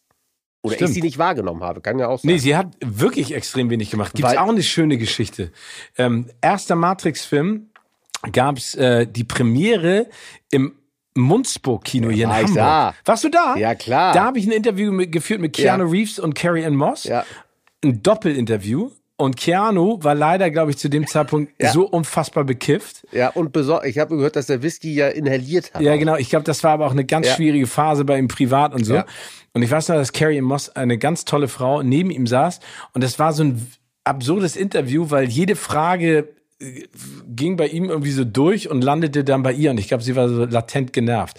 Aber erinnerst du noch die, das war ein, äh, ich glaube, es war sogar Sommer. Ja, war super. Ich hatte Super den Film, geiles Wetter. Ich hatte den Film damals schon in äh, L.A. gesehen. Das war in der Zeit, wo ich meine Sushi-Ausbildung gemacht habe. Ah, okay. Und da war ich, ich kam schon wieder und sagte, Freunde, der geilste Film der Welt kommt raus. Und alle so, das war das gleiche Jahr, wo auch Star Wars neu rauskam. Ja. Und wo ich sage, nee, nee, nee, nee. Matrix. Magic ist der heiße Scheiß. Das war ja wirklich, du saßt da den ersten Teil ja drin und dachtest, was ist Was denn ist das? hier Ja, los? fand ich auch. Und ich weiß noch, wie Keanu Reeves auf die Bühne ging. Er, er, er, Stimmt. er, kam noch ganz kurz raus. You're happy to be, uh, enjoy the movie. Und wieder gegangen ist. Stimmt. Er kam noch kurz auf die Bühne. Das erinnere ich auch noch. Ja. Genau, das, genau. Und das war ein Stimmt, da hast du noch rausgerufen, glaube ich. Ich glaube, du hast das Ganze auch moderiert im ja, Kino. Ja, genau. Ähm, bei welchem Film hast du zuletzt weinen müssen? Boah, ich bin da extrem empfindlich geworden, muss ich sagen. Ich weine fast bei jedem Disney-Film. Ich auch. Es, es kotzt mich an. Nee, Die- echt? Nein, nein, der Kosmos ist ja falsch. Es ist wirklich Wahnsinn. Ich denke mal, es kann doch nicht sein.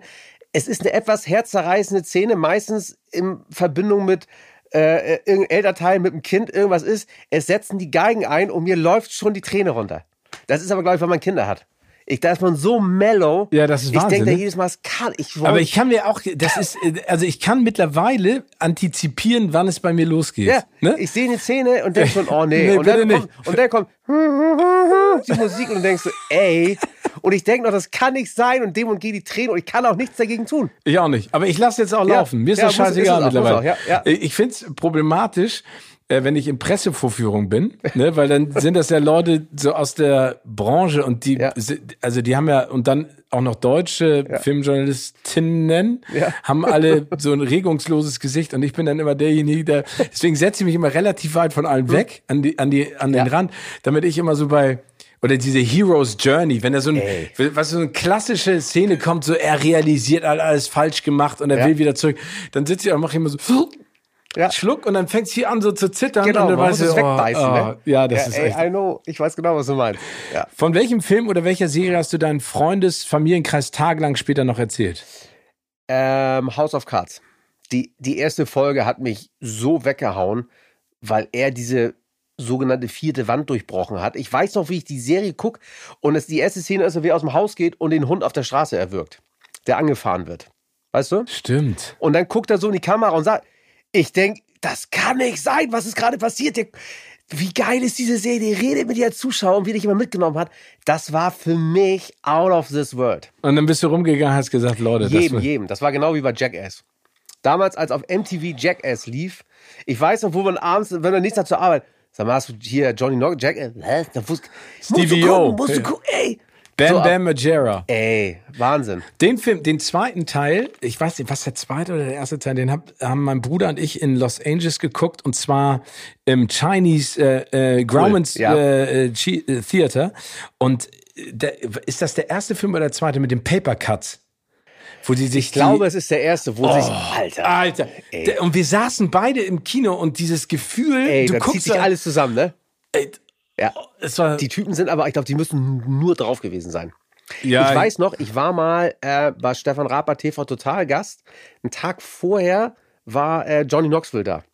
Und hat wohl, er saß wohl nur 30 Minuten in der, ähm, in der Kabine und hat in diesen 30, also ist kurz gekommen, Sendung wieder abgehauen und hat er in 30 Minuten hat er wohl eine Dreiviertelbuddel Jim Beam weggehauen.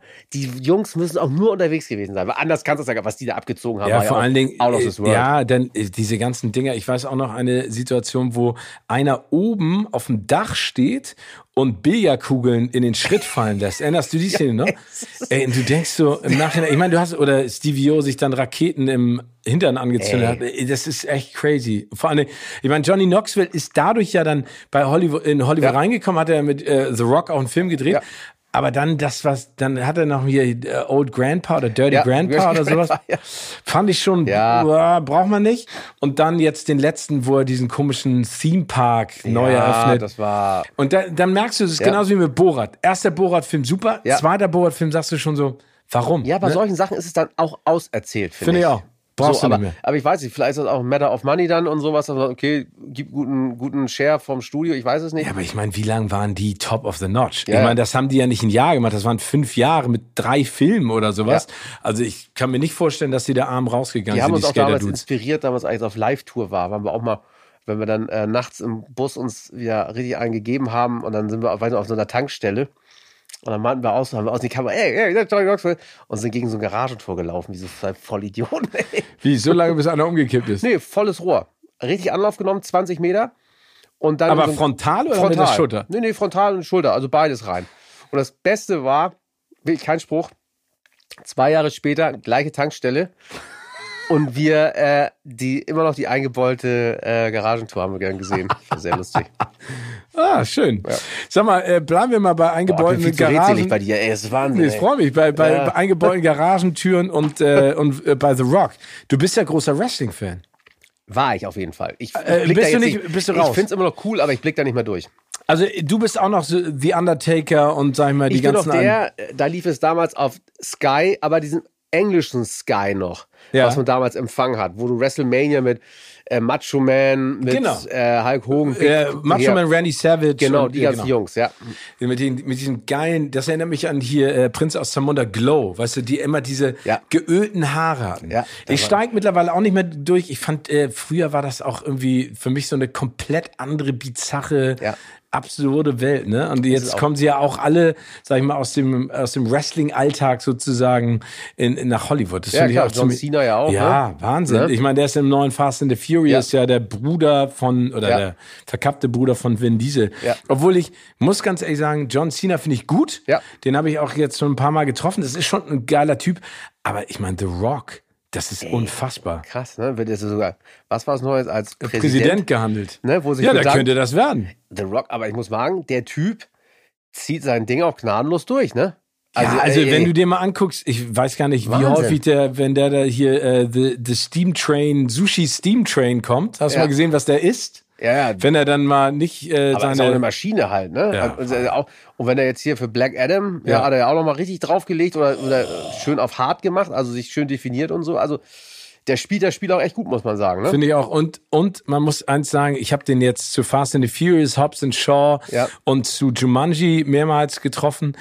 Ein so und das finde ich auch zusätzlich, das ist etwas, was finde ich, was man lernen kann, diese absolute Professionalität. Ja. Ne? Also egal was passiert, der sagt halt, ich bin jetzt hier, ich mache die Premiere, ich weiß, dass die 4000 Leute meinetwegen gekommen Ja. sind, ich ziehe das jetzt. Genauso wie ein Tom Cruise. Ja. Ne? Der schreibt Ey. vom ersten Autogrammjäger bis Ja. zum letzten. Der ist das krasseste, ne? Der ist ja ja der krasseste von allen. ja, aber ich finde, das Ja. ist, darum geht's ja, ne? Ja. Also deswegen kann ich die Arroganz von einigen nationalen Ja. und internationalen Kollegen, Kolleginnen auch nicht, überhaupt nicht verstehen. Ich denke Finde doch, ich ihr macht das doch für die. Ja, ja, finde ich auch schwierig. Aber The Rock finde ich auch. Ich fand auch, wenn man in Berlin noch mal war, die Premiere mit Tom Cruise, krass. Unfassbar. Ich finde so Tom Cruise krass. Auch wenn du Filme guckst, der hat auf, das ist so, egal ob er was er da glaubt, und was er macht, aber die Filme selber, Super. super. Immer noch. Und als Typ einfach, du guckst ihn an und denkst so, ja, ja, das ist halt fucking Tom Cruise. Genau, und äh, wir haben äh, in, die, in einer Folge mit Thomas Schmidt hier von Baywatch Berlin, Ja. auch von Late Night Berlin, äh, sein Lieblingsfilm ist Magnolia. Ah, okay. Ähm, ja. Und wenn du dir den Film auch nochmal anguckst und was er da geleistet hat, Mhm. ne? ich meine, was der immer noch macht. Ich sag ja zu allen Leuten, wie gesagt, the other stuff aside, Ja. ich sag, nenn mir einen schlechten Tom Cruise Film. Ja. Sogar die Mumie ist ein guter Tom Cruise Film. Ja. Ne? Cocktail ist ein geiler Tom Ey, Cruise Film. Cocktail, Days of Thunder, Far and Away. ey. Neues erst gesehen, äh, Wiederholung lief irgendwo oder lief als Film, weiß ich, Kabel 1 oder so, wir Ja. hängen geblieben, Nicole Kidman. Sensationeller Streifen mit Robert Duval. Ja. Endstufenfilm. Ja, ich meine, äh, was der, Der hat gemacht nur so gute Filme Ja, gedreht. Rain Man, Farbe des Geldes. Du musst Ey. mal, letzte Samurai. Ja. Alle Mission Impossible Filme sind geil. Sowieso, ja. Also ich finde, Nee, der also Typ der, hat echt ein richtig gutes. und äh, hier einer meiner Lieblingsfilme ist ehrlich gesagt einer in den letzten 15 Jahren ist Edge of Tomorrow mit Emily Blunt, mit dieser Zeitschleife. Ja, wo er immer wieder, ja. So geil. Und auch mit, mit dem suffisanten Unterton, finde ich super. Ähm, Steffen, wir kommen noch zu einer Rubrik, die heißt bei uns Words of Wisdom. Und wir haben ja schon ein bisschen über deine Philosophie und deine Arbeitsethik gesprochen. Das finde ich auch total geil, wie du da eingestellt bist. Aber was würdest du zusammenfassend sagen, hat dir beim Erreichen deiner Ziele am meisten geholfen? Hm. Intuition und Leidenschaft. Also ich gehöre zu denen, die ähm, nicht groß planen. Natürlich kommst du jetzt in Sphären, wo ich auch Sachen plane, aber ich lasse mich immer von meinem Gefühl leiten. Und da, das würde ich auch immer wieder machen. Natürlich hast du auch mal ein paar Sachen, die nicht funktionieren und so, aber immer, wenn ich, ich könnte mir nicht vorstellen, mir am Reißbrett jetzt tausend Sachen durchzuplanen. Also natürlich, wie gesagt, musst du auch mal jetzt, das, ja, da machst du vielleicht mal dies, äh, was ich, äh, wie soll ich das sagen, jetzt, was ich. Äh, Aber du bist ein Bauchmensch. Nummer. Ich bin totaler Bauchmensch. Und das Totaler bei, Bauchmensch. und also äh, es gibt ja ganz viele Leute, die analysieren das immer mit dem Kopf. Bei mir ist auch Bauch. ja. Mein Bauch sagt immer relativ schnell, mach es oder mach es Ja. nicht, egal was passiert. Ich meine, ich habe mich ja nur auch häufig schon genug in die Nesseln gesetzt, aber das ist bei dir auch immer noch so, ne? ja, ist es so. Und das ist auch so, und das soll auch so, finde ich, das fühlt sich auch gut an. Ja, finde ich auch. das ist auch so, so, so soll es auch sein, weil es ist ja immer noch, ähm, du hast ja auch ein Leben, das muss ja auch Spaß, ich finde, es muss Spaß machen. Ja. Das habe ich irgendwann auch ganz schnell gemerkt, dass egal, ob du viel oder wenig Geld verdienst oder so, wenn es Spaß macht, das ist ist all about. Wenn du irgendwo gerne hingehst, du hast Bock drauf, wenn du noch Glück hast, dass du damit auch noch Geld verdienst, dann bist du an der Sonne, dann ist sowieso alles gut. Aber das macht's nicht aus. Ich weiß so, als ich, als wir damals auch ähm, als Koch, wo ich in meiner Lehre war, da haben wir geackert, dass die Heide war. Aber es hat Bock gemacht. Wir waren ein geiles Fünfer-Team, also Dreier-Team von Lehrlingen. Und das ist dieser Spirit. Und das kannst du dir, wenn du Sachen machst, die Bock machen, kommt Erfolg meistens sowieso irgendwann irgendwie. Aber selbst wenn nicht, den Spaß, den du hast, den kann dir keiner nehmen, weil du wirst, das merke ich immer wieder, man wird ja auch langsam ein bisschen älter. Und du merkst so, wenn du erzählst oder wenn du mich fragst, auch wenn du mich fragst, was sind deine Highlights da und da gewesen und so, das sind ja Situationen, wo du ein geiles Gefühl hast, Ja. die ganz selten was unbedingt mit Geld zu tun haben, sondern einfach nur, hat der Bock gemacht, du warst mit Kumpels unterwegs und so, das hat ja ganz viel mit sozialem Umfeld zu tun und so, solche Sachen. Aber das, du hast auch, geht's. aber ich glaube, du hast genauso äh, wie ich auch diese, diese Vision vor Augen, schön auf der Terrasse sitzen, im Schaukelstuhl.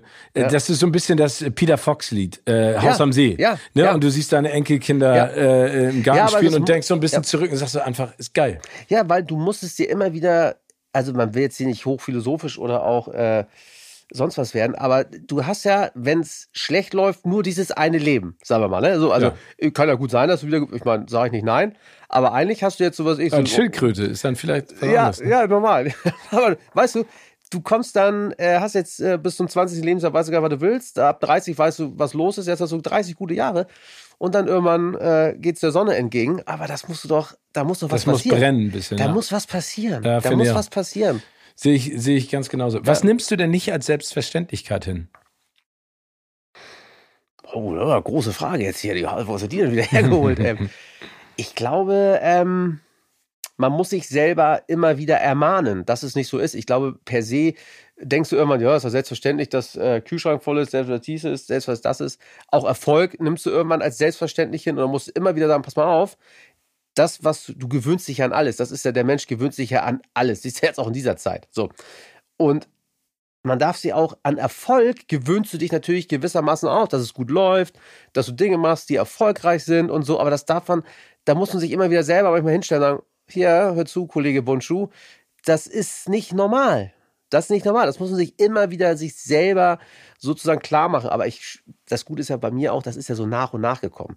War nicht so One-Hit-Wonder von 0 auf 100 und dann wieder weg oder von 0 auf 100 nach oben. Das hat sich alles nach und nach entwickelt. Deswegen weiß ich das auch zu schätzen und weiß auch, dass das auch kein Zufall ist. Weißt du? Und ich finde, du hast da was ganz Treffendes gesagt. Ich glaube, dass ich beneide, und das ist ja von ganz vielen, von denen man das hört, das Bestreben, möglichst schnell, früh erfolgreich mhm. und in der Verbindung immer damit berühmt hm. Zu sein und Geld zu machen. Ich glaube, dass es, es gibt genügend Beispiele, bei denen das nicht passiert. Und bei mir ist es es gehört immer Glück dazu, aber Klar. genauso wie du habe ich mich ja auch kontinuierlich immer weiter vorangearbeitet und bin ja auch genügend hingefallen und kriege ja auch genügend ja. Gegenwind wie du. Aber ich glaube, das, das lässt einen dann immer erst die Situation richtig einschätzen und auch verstehen ne? und auch vielleicht mehr wertschätzen. Also ja. es gibt so, ich meine, man fällt nicht gerne auf die Schnauze. Ja. Das ist ein scheiß Gefühl und man hat da keinen Bock drauf. Im Nachhinein sieht man dann immer, aha, vielleicht war das gar nicht so schlecht. Und mein ja. Vater oder meine Eltern haben immer gesagt, du kannst nichts falsch machen, du machst nur etwas falsch, wenn du es nicht versuchst. Ja, total. Und, und genauso, muss, genauso ja. muss man es auch handhaben.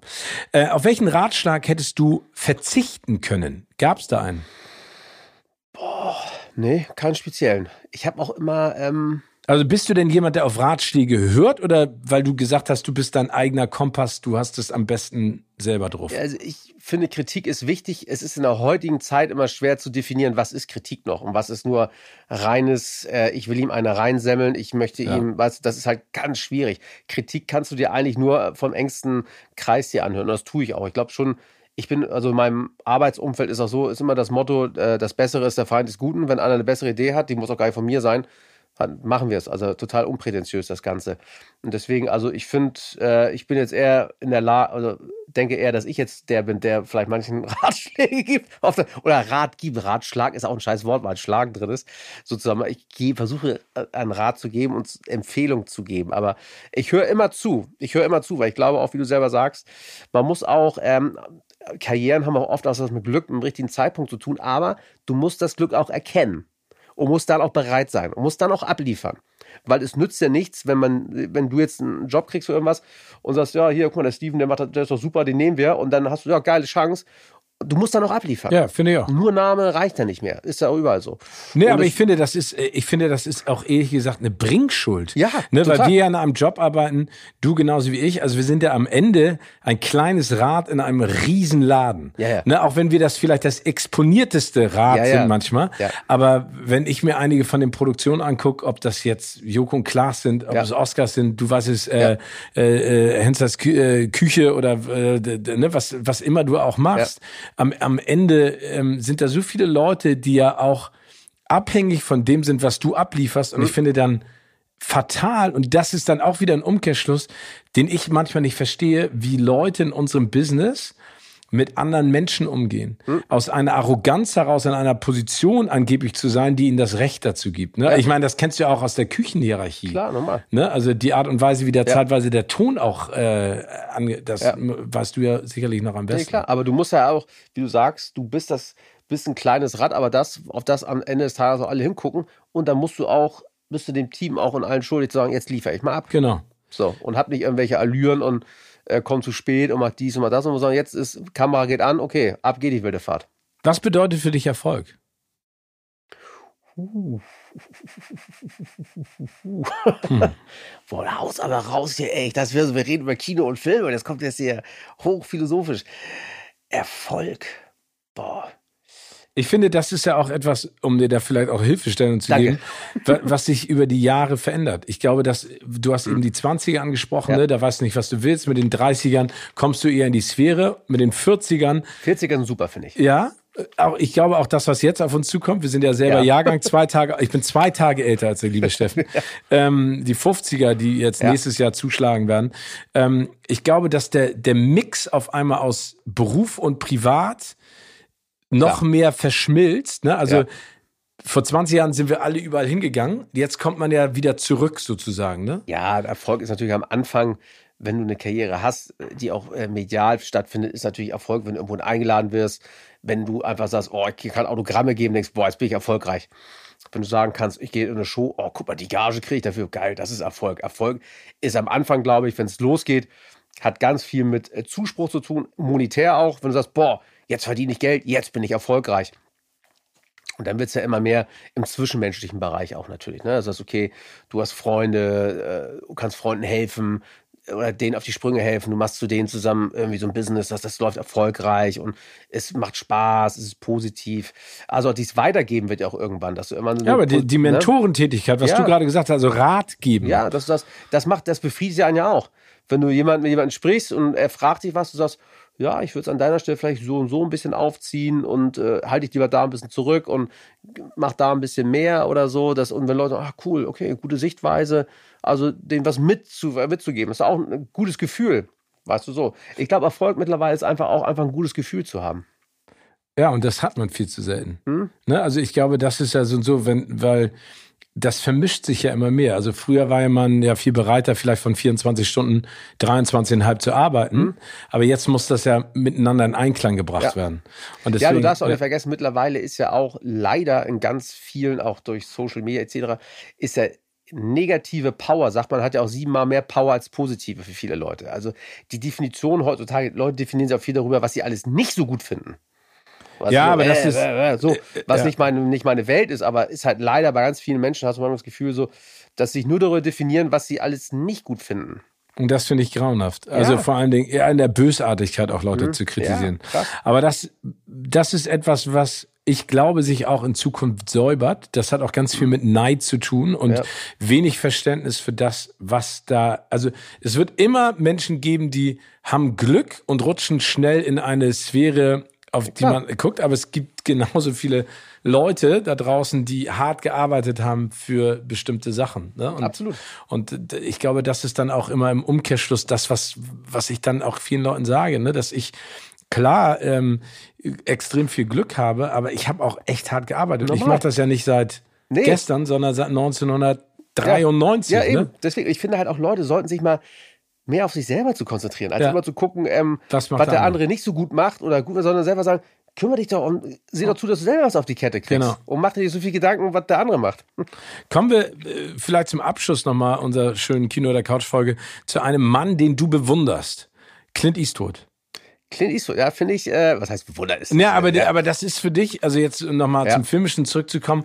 Und ja. ich meine, das ist eine unfassbare Karriere, ne? Also ich meine, der dreht immer noch Filme ey. und äh, ist ja fast blind, äh, ist ja. aber, wenn du dir, es ist ja immer noch ein absoluter Wahnsinnstyp, ne? Also wenn du dir mal anguckst, was für Genres er geprägt hat, ne? Ey, ob das der Wahnsinn. Western ist, ob es oh. der Action ist, ob es der, der Old Man ja. stands alone out in the open. Was, was findest du an ihm so klasse?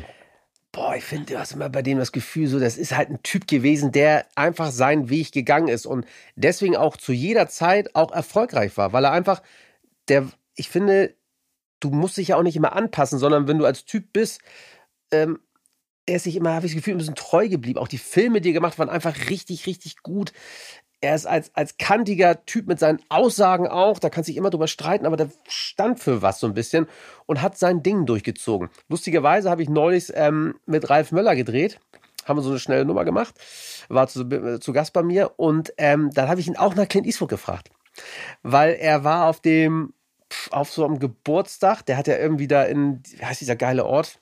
Der ist auch zwischen San Francisco und links, wo er Bürgermeister auch war. Carmel. Genau. Da hat er auch so ein, so ein Hotel, wo er auch selber rumhängt. Und da hat er halt so erzählt, ein bisschen von ihm, der muss auch ein Mörder, siebenmal verheiratet gewesen oder so, auch so ein richtig schlimmer Finger.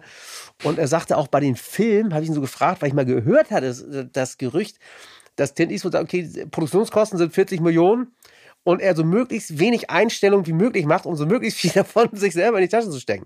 Er sagt, nee, aber er sagt, der macht wohl immer irgendwie, wenn sie die die Proben drehen, dreht er schon immer mit. Heimlich.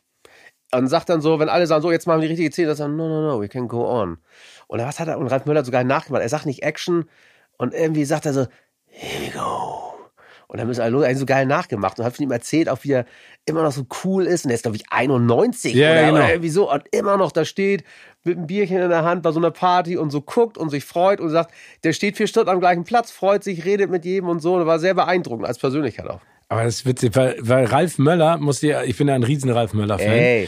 Ne? Also Ralf Möller er hat So sich ja selber so geil Typ. inszeniert, aber äh, Ja. ich glaube, er lacht darüber auch total, Total. innerlich. Hohe Ironie. Ja, aber da, das musst du auch erstmal können. Aber ich meine, der kennt ja wirklich auch die ganzen Ja. Leute. Das ist ja das Unfassbare. Ja, ne? man macht sich manchmal, äh, manchmal dieses, äh, dieses Ding so, ja, der geht der Arnold und ohne Arnold, aber der hat ja echt geile Filme auch da gemacht. Und ich meine, scheiße, er hat aber Gladiator mitgemacht. Einer der, einer der absoluten Top Ten Filme ever war er einfach dabei. Und das So. muss genau, und weißt du was, das ist nämlich zum Beispiel wieder ein Punkt.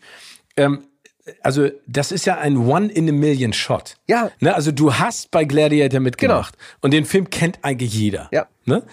Und anstatt das, äh, sag ich mal, jemandem zugute kommen Ja. zu lassen und zu sagen, ey, du warst bei Gladiator, Ja. sagen alle, ja, du warst halt nur bei Gladiator. Ja, aber weißt du, guck mal so, Ja. das ist halt, das ist das, was ich meine. Die Leute definieren sich dann darüber, ja, äh, wo du sagst, Alter, der du war warst nicht bei Gladiator. Genau. Du, der war bei Gladiator dabei. Und selbst wenn er High Alarm gedreht hat und alles andere, ist doch egal. Der hat eine geile Karriere hingelegt und ist auch derbe sympathisch, finde ich, als Typ. Finde ich auch super. Total cool drauf und immer noch lustig dabei. Und da hat er gerade geredet, der hat mit Michael Fassbender irgendwie so in so einen geilen Freak-Film da gedreht und so. Und, aber er ist am Start, da hängt er mit Arnold rum und so, wo ich denke immer so, ah, shut up alle, ey. Der ist einfach ein cooler, Ja, genau. Und Dude, vor allen ey. Dingen, du hast es dir auch verdient. Ist das alles Normal. super. Und da, das finde ich dann auch wieder zu, äh, interessant, wenn du zum Beispiel jemanden wie Shia LaBeouf dir anguckst, ne? Hm. Ja. Transformers durch die Decke gegangen Ey. und dann kriegt er die Kurve nicht mehr. Und jetzt macht er so Filme zwischendurch. Hier, äh, Peanut Butter Falcon ist zum Beispiel ein ganz toller Film, wo er auch was mit Wrestling zu tun, Hm. Ja. angucken unbedingt. Das ist echt ein toller Film. Aber dann macht er auch sowas wie Tax Collector, eine absolute Grütze, äh, so ein Scheiß. Ja, aber der ist ja der eh einen kleinen, hat er, hat er einen Breakdown gehabt? Ja, der hat nicht Der einen ja- Breakdown, der, hat- Ja. der, da ist ganz Okay, ja. viel, glaube ich, schief gelaufen. Ja. Ne? Ich aber ein guter Typ eigentlich, ne? ja, aber, Ey. aber ich glaube, da, und das ist dann wieder das, wo, worauf wir zu sprechen gekommen sind vorhin, wenn du in so jungen Jahren so in die, äh, in die Atmosphäre Ja. geschossen wirst, das ist denen ja egal, den Leuten Ja. um dich rum. Ne? Die lassen dich dann auch fallen. Die sehen Ja. dich dann im Prinzip nur als Mittel zum Zweck. Ja, das ist halt krass. Aber ich meine, Clint Eastwood, gibt es einen Lieblingsfilm ähm, von, von und mit Clint Eastwood? Fra- Boah, welchen nennt man da? Das ist die Frage. Das ist schwierig, finde ich. Also ich finde das. Ähm, Also ich finde, ich finde hier ähm, äh, zwei glorreiche ähm, ja, Halunken. Ey, natürlich die alten Western für eine Handvoll Dollar Äh, ist natürlich erbarmungslos, auch auch Endstufe, sensationell. Endstufe.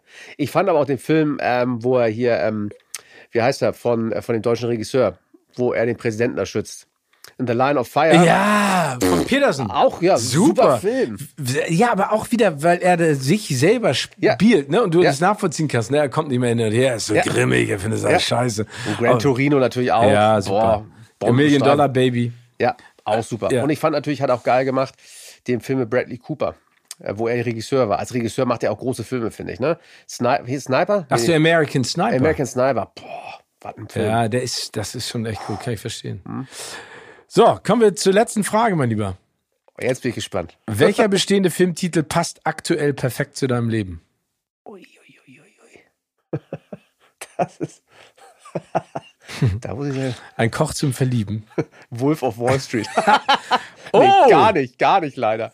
Die Zeiten sind komplett durch. Ähm, lass mich überlegen, ey. Was passt denn jetzt als Film? Also du kannst dir natürlich auch einen Titel ausdenken, aber Wolf of Wall Street? Nee, mit einem, mit nee, einem das- suffisanten Smiley? Nee, das war, nee, das war, Nein. äh, nee. Das I war wish, früher mal. I wish, ja, selbst das nicht, ey. Das ist auch ein Film, ne? Wahnsinn. Der, ja, aber das ist für mich der Film, äh, in dem Leonardo DiCaprio nochmal gezeigt hat, was er für eine Macht ist. Ey, der Typ, Ja. also der ist auch vom Style, wie er die Filme macht und so. Boah, mega. Ähm, boah, schwierig. keine halben Sachen. Ja, könnte man sagen, ja. Ja, ist vielleicht da. Ist nicht schlecht, ja. Ist auch kein schlechter Film. Nee, auch kein schlechter Film, Ja, stimmt. das stimmt, ja. Keine halben Sachen. Keine halben Sachen. Machen wir so, ja. Mein lieber Steffen, es war mir. ein Fest mal wieder. Ebenfalls. Danke dir. Einen schönen Tag, bleib gesund. Ja, same, same.